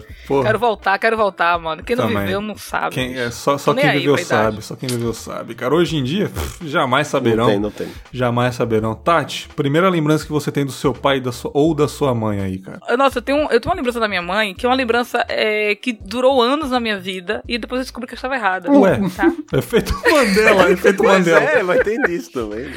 Mas é, porque assim, ó, eu lembro, eu, eu tinha uma lembrança muito clara, muito clara da minha mãe passando mal, deitada no sofá com muita dor, na, com a mão na barriga e chorando de dor, no colo de alguém. E aí foram chamar médicos, chamaram não sei quem, pegar carro pra levar minha mãe. E, eu, eu- e na minha cabeça, esse evento era o nascimento da minha irmã, Olha. entendeu? Então, na minha cabeça, eu sempre tive isso. Minha irmã nasceu naquele dia e tal. E aí eu fiquei com isso na cabeça, beleza. Eu fiquei a vida inteira, tipo, uns 15 anos. Aí quando eu cheguei, eu falei, pô, mãe, eu lembro claramente daquele dia lá que você teve neném. Ela, você lembra? Eu falei, claro, você tava com dor de barriga e tal. Não, Ah. não foi isso não. Eu falei, não, não foi. Não, esse dia eu tava com dor de barriga, eu tava passando mal. Ela tava com gado, sei lá, alguma coisa. Foi pro médico. Nossa. Não tem a ver com o neném, sabe? E essa lembrança ficou na minha cabeça. Eu associei com o nascimento da minha irmã. Essa questão de lembranças meio que emboladas. E era né? Da Então, hora. Que da Era hora. gases, não era neném. Sensacional. Segunda pergunta aqui. Emerson, o que você faria diferente em relação aos seus pais? Alguma, alguma atitude, algum arrependimento? Qualquer coisa que você voltaria no tempo e faria diferente aí, cara? Cara, eu, eu teria insistido mais pra montar lembranças com meu pai diferentes. Isso daí da Tati, que a Tati falou de sair a família e tal. Eu nunca fiz uma viagem com meu pai, por exemplo. A gente saía no máximo pra tomar cerveja num bar e tal. Boa. Mas meu pai era extremamente caseiro, era muito difícil tirar ele de casa. No máximo, bar da esquina, essas coisas. Eu teria insistido pra gente montar lembranças em lugares, entendeu? Tem lugares que eu visito que eu penso, porra, meu pai ia achar isso aqui foda. Mas tirar o velho de casa era Pô, eu tenho isso impossível. também, cara. Nossa, tipo, ir pra um lugar, falei, cara, imagina a velha aqui, bicho. É foda isso aí. bicho. Batendo os outros, ia ser foda, É, ia ser foda. né? Eu- Eu faria isso. Eu teria insistido mais pra construir lembranças com ele em lugares diversos, viagens, o que for. Muito bom. E você, Tati, o que você faria diferente aí? Cara, diferente, eu não sei. Eu acho que, assim, eu. eu é isso que você falou, né? Que Andar de falaram. limousine, cara, ia parecer É. igual a princesa absurda. Meu sonho era fazer isso com meu pai. Assim. o, Seu pai meteu uma um coisa smoking, tá ligado? ele faria, velho. Do jeito que ele é, ele faria. Ele Uhum. tem agora, né? DQC Cajazeiras vai ter o sonho de princesa, viu? A gente Nossa, vai fazer alguma coisa desse tipo aí. Emocional, Ele velho. é- o, o que acontece com a. Assim, uma, uma coisa que a gente fez muito, assim, como a gente foi sempre muito pobre, muito pobre, a gente sempre aproveitou a, a questão da pobreza, de viver aquilo que a gente tinha e acabou. A gente não, nunca teve. Ah, a gente tinha mortadela pra comer, tinha isso e vamos lá. Então a gente aproveitava o que tinha. E agora que agora minhas irmãs se formaram, pós-graduadas, tem casa, tem carro, tem a vida delas. Então agora o que, que eles fazem? Cara, é uma coisa que eu sinto falta. Eles saem o tempo inteiro, bicho. Lá em casa é o tempo inteiro na rua, tá ligado? O que foi, Emerson? Meu aí, cara, o filho da puta disse que ia fazer as pazes entre seu pai e o bebê. Os caras no comentário é foda. Ih, cara, é muito escroto. Ai, meu Deus do céu. Deixa eu falar. Uma coisa que eu queria ter feito é o que minhas mães fazem hoje. Por exemplo, eu ligo pra minha mãe e falo, tá onde? Ah, vi sair aqui com suas irmãs pra comer em algum lugar. Vi aqui pra não sei aonde. Ele sai o tempo inteiro. Olha, gente, toda hora eu vejo lá, no grupo da família. Caraca, é, inaugurou tal coisa, vamos? Sabe? Eu falo, velho, vocês gastam o dinheiro todo. Eu falo, Tati, vamos gastar tudo, a gente tem que aproveitar, mano. A gente nunca teve isso quando era mais novo. É isso aí. A gente tá aproveitando agora. É então, é, o meu arrependimento é porque eu não estou lá pra fa- fazer isso. Eu queria estar lá pra, pra, pra presenciar esse momento com meu pai e minha mãe, sabe? Minha mãe quase. Eu, eu acho que minha mãe não faz mais comida em casa. É o dia todo, pô, tô aqui em tal lugar, Só vamos comer. iFood e madeiro. né? Naquela, naquela aquela que marmita baratinha. Pô, eu tô aqui. Fala, não, você tá onde? Ah, eu tô aqui no Baba. Então desce aí que a gente tá comendo aqui. Daqui a pouco eu tô chegando. Aí churrascaria. Pô, eu fiquei mano. lá, era muito bom. Aí uma marmitinha ali que vende 10 reais. Vamos lá, vamos comer lá. Do nada, minha ah, Você, você não pensa em voltar mais no Eu tô futuro, pensando. cara? Eu tô pensando, pensando. é foda já. Eu tô pensando em seriamente fazer as malas de voltar. Madrugada aqui e meter o pé. E, tipo, fui, acabou, vou lá. Mas assim, ele, assim, meu pai, outra coisa que meu pai tem, gente, aniversário dele, sério, aniversário dele, ele acha que ele é uma criança. Aniversário dele, ele faz um baba, um baba, e chama todo mundo do bairro, tá ligado? E aí ele compra camisa. Todo mundo tem que vestir a camisa escrito baba de festa. Ali fudendo. Mas traduz aí, Tati. O que, que O é baba, baba? é futebol. É pelada, é futebol. Ah, É pelada no bairro. Ele faz uma pelada no bairro, ele fecha uma- um campo de duas horas da tarde e minha, mãe se acaba de fazer uma dobradinha, uma feijoada. Oh, aí leva pra lá, aí ele compra o sensacional, bolo. cara. E aí joga a bola o dia todo a galera, joga bola, joga bola. Aí ele chama a galera do correio, os amigos dele da antiga, os amigos dele do novo. Aí aparece uma galera, aí tem sambão. Aí daqui a pouco faz um que culto. delícia, cara. Que delícia. Faz um culto evangélico depois, é muito bom. Depois cerveja, vem o sambão. Ai, vamos, galera. Aí vai minha avó, minha avó vai lá e come tudo também. mano. Ah, vou morrer mesmo, foda-se. minha irmã esconde o prato. É uma, mano, eu falo, velho, pra que isso? Ele tá. ele- todo ano. Esse- eu acho que ele tá passando mal por causa do Covid, que ele fica. Ele fica tipo, meu Deus do céu, eu queria estar fazendo meu barba agora, eu não tô conseguindo, eu quero meu barba, porque a vida dele é o barba. Meu pai tem uma coisa que meu pai faz que eu vou terminar. Ele é um cara que não saía. Aham. Não saía pra lugar nenhum. Ele ia pro trabalho, voltava pra casa, jogava bola. Eu quero meu pai jogar bola. Meu pai gosta de jogar bola. Aí veio o Covid. O que aconteceu? Minha mãe falou, velho, seus pais tá ficando maluco. Ele toma banho de álcool toda hora. Toda hora em casa, toma banho de álcool. Toda hora. Isso durou duas semanas. Duas. Depois que eu liguei, eu falei, mãe, cadê meu pai? Seu pai agora tá na praia. Toda agora, agora ele sai. Ele fala, vou morrer mesmo, vou sair, vou passear. Toda hora. Não, sua avó fala uma frase que eu vou levar pra vida, né? Quer mo- morrer? Eu não quero, não, mas eu vou. Então. Já era, isso mesmo.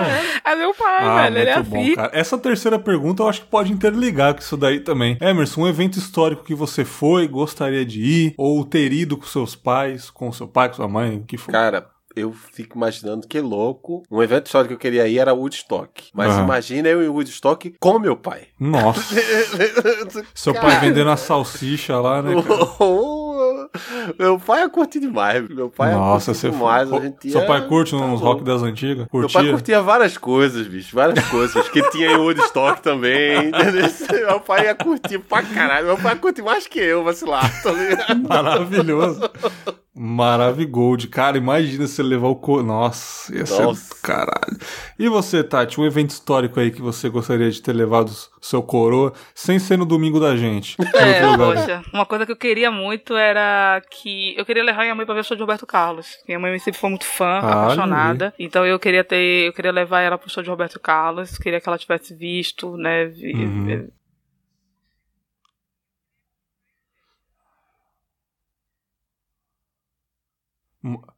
Moro na cidade aqui, tem várias coisas dele. Acho que ia ser da hora um tour por aqui, cara, se você levasse seu pai e sua mãe aqui. Ia- Roberto Carlos, ele marcou gerações, né, bicho? Minha avó, eh, uma das poucas lembranças que eu tenho do momento que eu passava com a minha avó, era todo ano, como eu ia Natal e Ano Novo pra lá, o especial de Roberto Carlos, todo mundo fazendo festa, cara, ela fazia, não, começar o show de Roberto, aí ela ficava assistindo no sofazinho novo dela, Roberto Carlos, e eu ficava com ela, e muitas vezes eu não ficava na algazarra, ficava com ela assistindo Roberto Carlos. Eu aprendi a gostar do Roberto Carlos com a minha avó, e todo ano eu fazia, até ano que vem, vovó, ela fazia, não, ano que vem eu tô ali, apontava pro cemitério. Toda vez ela fazia isso. No, Aham. ano, que ela esque... no ano que ela esqueceu, ela morreu. Caralho. Não, que mas o cara matou sua avó. Robertão é foda, cara. Porra, Robertão é lembra foda. quando. Vamos, falar de Big Brother, esse saudoso Big Brother que acabou. Uhum. Lembra quando ele cantou lá pro pessoal o show? Pô, mano, foi muito bom, cara. Pô, me identifiquei com eles, eles trancafiados lá vendo o show do Roberto, aquelas letras, cara. Não tem como você não pensar em um grande Não, amor da não sua vida, alguma pessoa da família, não tem como, cara. Cara, tem É uma muito música do emocionante, Roberto cara. Carlos que eu É não muito. posso ouvir. É sério, se eu ouvir, Sim, eu choro. cara. Eu não posso ouvir, eu, eu me ligado. nego a ouvir, tá ligado? Eu Essa nem falo, vibe. porque a- senão a turma tira onda e fica mandando pra mim. Tem um amigo meu que sabia qual era, ficava mandando pra mim, filha da puta. Acabava com o meu dia. Não, é foda. Cara, tipo assim, você pode não ser muito fã do, da voz dele, mas o cara é um dos maiores compositores desse país, As mano. músicas têm história. É porque, é porque, assim, as músicas, a galera fala assim, ah, porque MPB é chato, não sei o quê, mas aqui, pra mim, ela tem a questão emocional. Sim, claro. Caetano Veloso, pra mim, é emocional. Tem uma música do Caetano Veloso que uma galera nem conhece, que é Clipe Seu Couto, e que eu, quando eu lembro dela, eu lembro de meus dois tios que morreram, né, no mesmo é isso ano. aí. Eles, eles cantavam e dançavam na minha casa, na casa Uhum. da minha mãe, quando eu era mais novo. Então, eu tenho uma memória afetiva dessa música. Exatamente. Então, eu choro com essa música. Sim. Eu acho que a questão de Roberto Carlos que a galera tem, não é questão de voz, de Não. música, é a memória afetiva. Uhum. né? Tem- Exatamente. Marcou a história de muita gente. Então, o pessoal ali no, dentro da casa trancafiado, quando vinha uma, uma letra ali, o pessoal lembrava da, da esposa, da mãe, do pai. É foda, cara, é foda. Bom, foram três primeiras perguntas aí relacionadas aos pais, mas agora voltando ao normal aí, se quiser também colocar o pai junto, mas da 4 até a 10 em diante aí, pode ser mais aberta. Já começar com uma poderosa aqui. Emerson, seu maior medo, cara. Pode parecer hipocrisia, mas por tudo que eu falei aqui, já deu pra perceber que eu tenho uma ligação muito grande com meu pai. Meu maior medo é minha filha, depois de eu velho, ela não me ver como um bom pai no futuro. É, é só você andar na linha, caralho. Não, isso eu ando muito na linha. Eu faço de tudo pra ela não me ver Mas mesmo como... assim dá medo, né, cara? Dá um medo. Cara, será que futuramente minha filha tiver, sei lá, seus 20 anos, ela vai estar falando de mim como eu falo do meu pai? Eu tenho medo da poder chegar e dizer, não, meu pai era um crápula. Cara, perdi tudo que eu me esforço pra ser, tá ligado? Exatamente. Esse é o meu maior medo, de no futuro minha filha não me ver como um bom pai. Agora, agora ela acha tudo maravilhoso. É, Passa merda na agora é. cara. Por enquanto, por do futuro, enquanto, é. por enquanto. É. Ainda dá tempo de errar. Eu. meu maior medo. Eu tenho uma, meu maior medo é morrer. Só eu isso. morro de medo de morrer, gente. Eu, Eu morro de medo tenho, de cara. Mas morrer. você vai. Mas você vai. Mas você vai.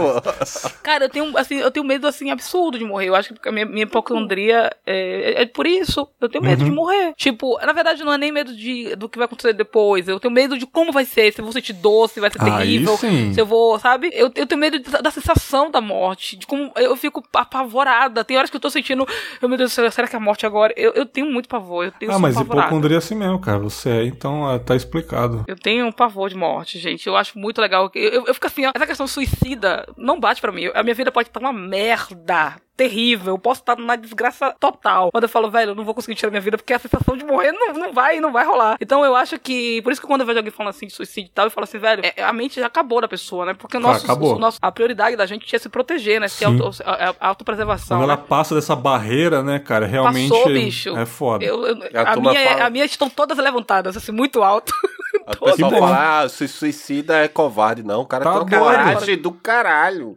Porque É, ele mano, passou, se livrou do, Eu acho que não é nem coragem, eu acho que é um desespero tão grande, Sim, sabe? Já passou, velho. Já passou Então, da coragem, passou de tudo. É um desespero ali que. Ah, nossa, Cara, eu tenho muito um pavor. O meu, essa questão de Covid, de pensar. Quando eu vejo a galera falando que, ai, que morre assim, que morre assim, eu falo, meu Deus do céu, eu não posso morrer desse jeito. Deus, imagina sem ar. Imagina, Eu, eu começo a passar mal, velho. Eu cagando na mal. privada, morrer cagando. E, que eu, e quando eu vou dormir, que eu falo, meu Deus, se eu não precisar morrer dormindo, como é que vai ser essa sensação? Eu fico apavorada. Gente, eu... Não, se for pra morrer, eu prefiro morrer dormindo. Conta Mas eu, não, eu não acredito que a pessoa morreu dormindo. Eu acredito que a pessoa tomou um susto e fez agora, é agora. E morreu, Ah, entendeu? sentiu, sentiu. Soluço e vral. Maravilhoso, maravilhoso. Ai. Vamos encaminhando aqui metade das perguntas. Número 5. Emerson, uma pessoa que você queria ser amigo, beber uma breja, ouvir umas histórias Tem que estar dessa vivo. pessoa. Não, Não precisa qualquer estar pessoa. vivo. Eu, numa mesinha de bar, meu pai.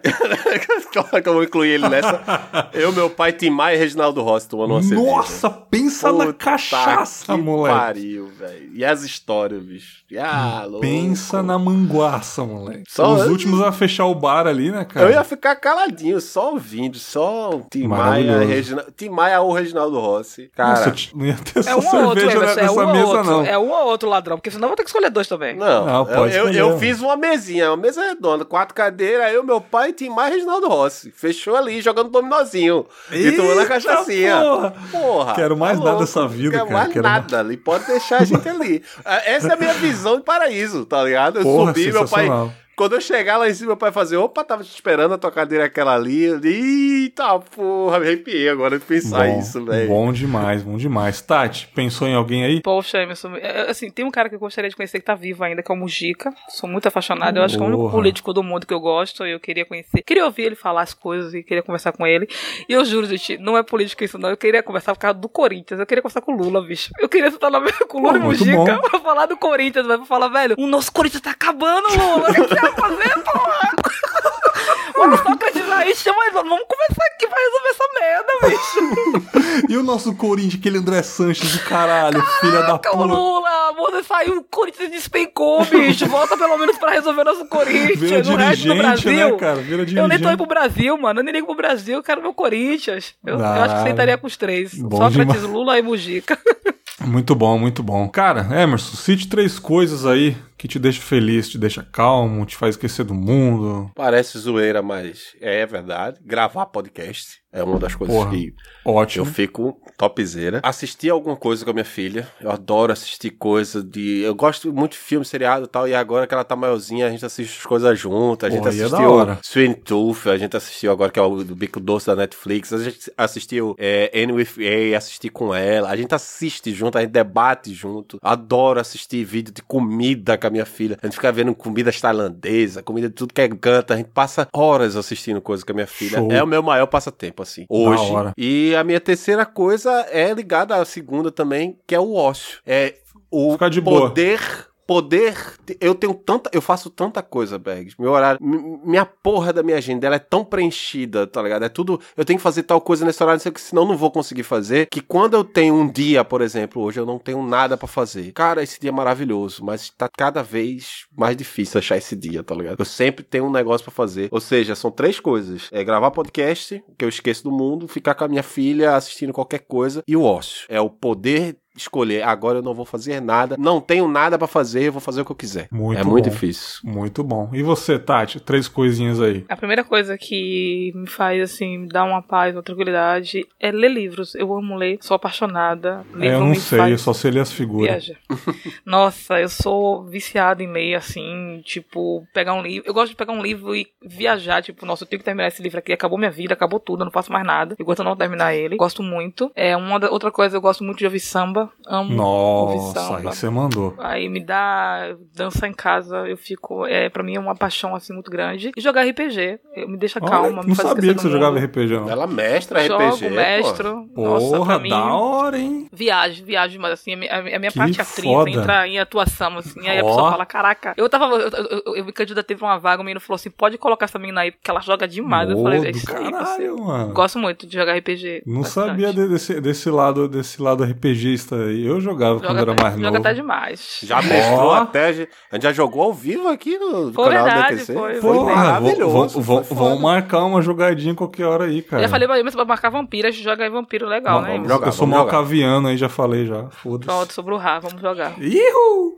Maravilhoso, maravilhoso. Pergunta 7 aí. Emerson, um lugar que você gostaria de visitar ou morar? Eu gostaria de visitar, morar não. Eu gostaria de visitar a Tailândia. Pela, Hum. Por essas paradas de, de novo, Trocar comida o que eu sexo, né? Também, trocar o sexo. Tem eu queria passar lá. Eu queria passar 30 dias na Tailândia, 15 com a minha filha lá, que a gente ia passar rodando todos os lugares que a gente vê no YouTube das comidas exóticas que a gente assiste bastante. Aí depois de 15 dias eu mandava ela pra casa e ficava 15 dias turistando na Tailândia, naqueles outros lugares que o povo faz na Tailândia. Aquelas outras coisas. Baixaria, baixaria. Aquelas outras coisas que a pessoal faz na Tailândia. Tem, Tailândia eu acho um país muito exótico, muito, muito... Eu acho que o, o- a, visão que o pessoal tem do Brasil, quer ir pro Brasil pra é, festa, não sei o que, é a, é a minha visão que eu tenho da Tailândia. É capaz de chegar lá e ter um- uma desilusão imensa. Mas é o que eu vejo lá. Comidas maravilhosas, coisas exóticas. Tomara que seja isso. E um dia eu vou da Tailândia. Eu tenho dois amigos que foram e adoraram. E as Ladyboys que tem lá também. E as Lady que- Boys também. que eu Também. falar. Ah, pra quem perguntou aí sobre Tormenta, eu tava jogando, eu jogava no Twitch, tá? Eu parei, acabou a mesa semana passada. Mas é só isso, se quiser jogar. Tormenta 20, Tô aí sempre. Caraca, guardinha. Tati é RPGista, olha isso, que E da joga hora. pra porra. Achei joga que só queria saber de Corinthians nessa Quem porra. dera, gente. Sou RPGista, jogo mestre, tô aí sempre. Eu Vamos tenho lá. que ler de novo, fazer meu orçamento de novo e vamos Caraca, embora. Bora. Tati, um lugar que você gostaria de visitar ou morar? África e Ásia. Eu sou louca pra fazer um tour na Ásia. Hum. Meu Deus, não, Europa, Estados Unidos. ah, Credo. Mas Laos, Vietnã, é, Afeganistão, Paquistão, Índia, eu faria um tour nesses lugares.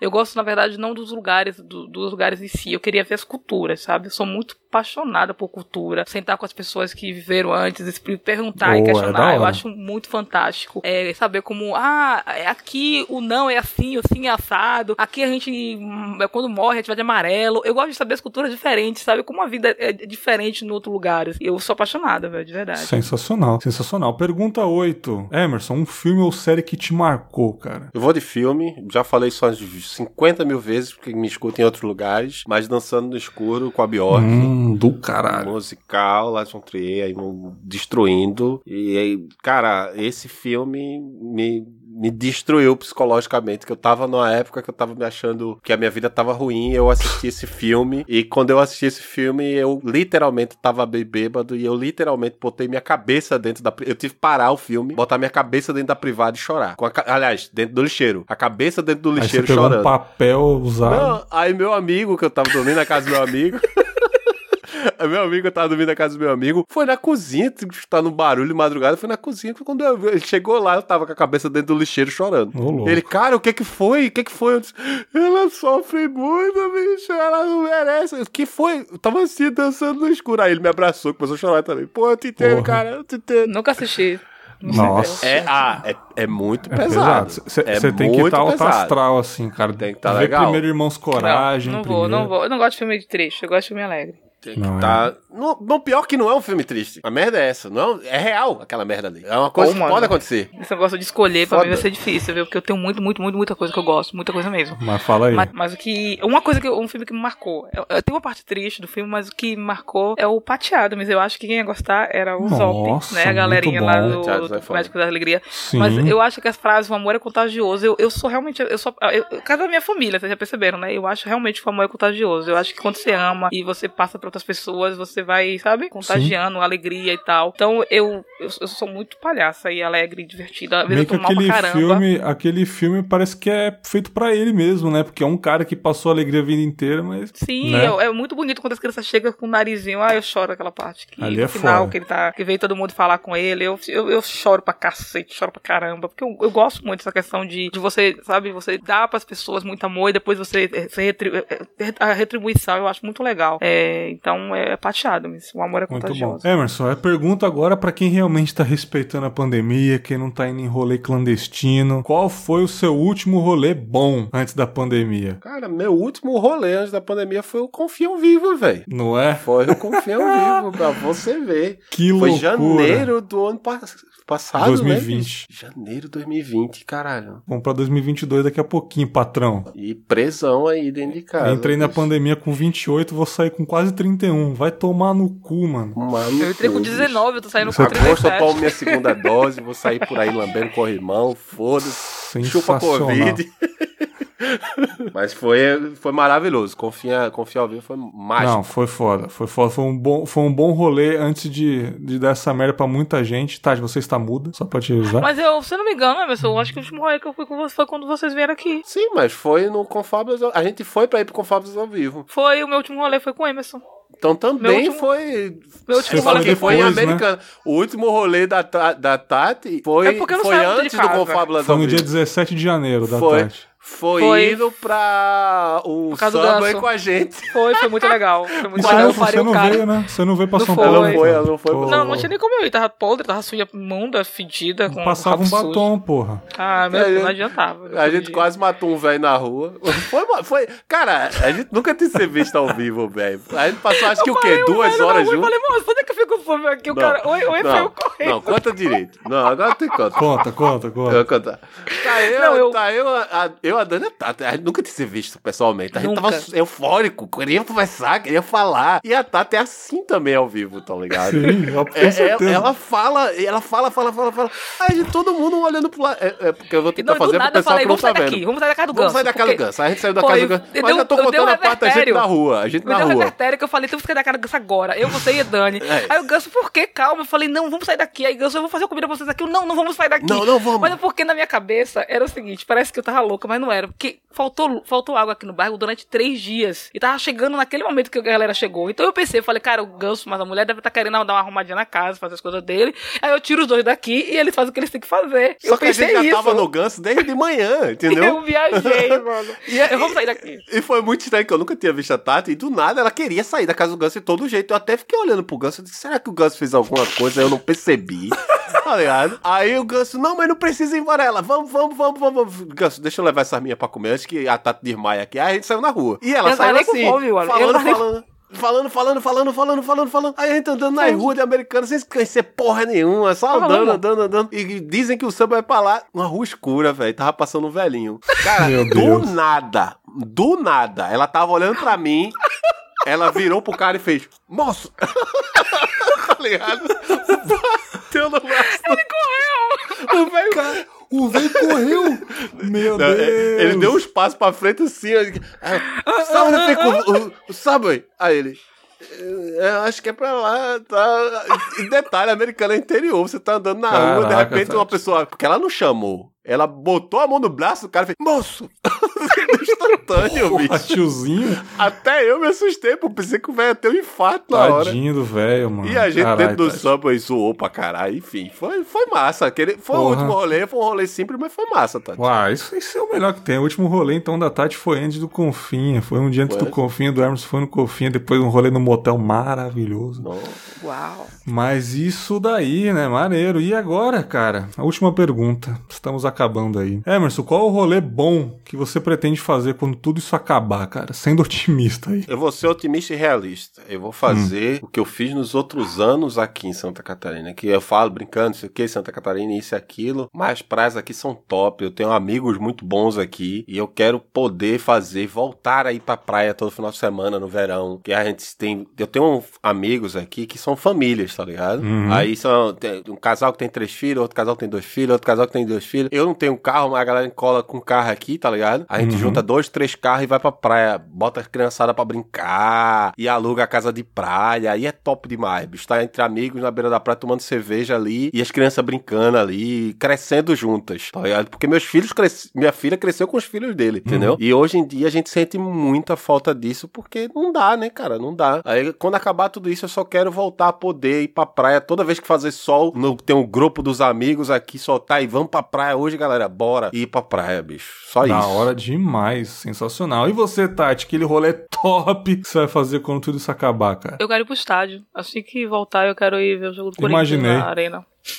Imaginei. Tem jeito, eu quero muito, tô muito Não, afim. mas deve ser da hora. Imagina, Tati, esse tempo todo isolado, depois a primeira vez você vai ver o Coringão no estádio. A emoção Nossa. vem, hein? A emoção Nossa, vem. vou... não, não, todo mundo que for, eu acho que vai ser uma. Eu acho que todo mundo que eu digo me refiro não é só ao Corinthians. Eu acho que todo torcedor que vai, que gosta, vai chorar quando voltar pro estádio. Porque eu acho que uma das coisas que mais faz falta pro torcedor é estar no estádio vendo o time, mesmo perdendo, ganhando. Não, vai ser um chororô desgraçado. Na hora que fizer gol, vai ser um chororô. Vai ser, ai meu Deus, nós voltamos. Eu acho que é. é Porque você vê a galera lá nos Estados Unidos voltando pra, pra ver o ginásio, Nossa, basquete, né? A galera inveja, dá um- né, velho? Então vai ser Estádio tipo, voltamos. lotado, NBA estralando, cara. E a gente aqui discutindo cloroquina. Vai se fuder, cara. Ó, o Reis, mas segundo o Reis, tá tendo protesto lá em Nova York pedindo a É, cloroquina. aham.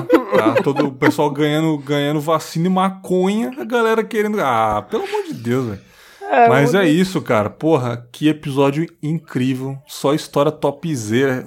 Contei umas inéditas aí. Eu puxei por alto aqui, consegui de lembrar, lembrar de duas inéditas. Tati contando o pai dela, maravilhoso, cara. Sensacional. o Emerson também, porra. Cara, sensacional esse episódio. Foda, gostei muito. E dessa vez foi uma live no canal do DQC. Gostei, gostei demais, cara. A galera acompanhando, colocando aqui, cara. Outro querendo organizar já um RPG com a gente aqui. Achei foda pra caralho. Emerson, Emerson, fala aí, cara, do DQC em nome da Tati. Fala onde a galera pode encontrar mais uma vez lá um podcast, pô, que me acolheu. Tamo gravando pra caralho, fazendo as lives zoando aí nesse momento. O espaço é nosso, cara. DQC, desculpa qualquer coisa, podcast de variedades com humor. Você encontra a gente no desculpadqc.com.br.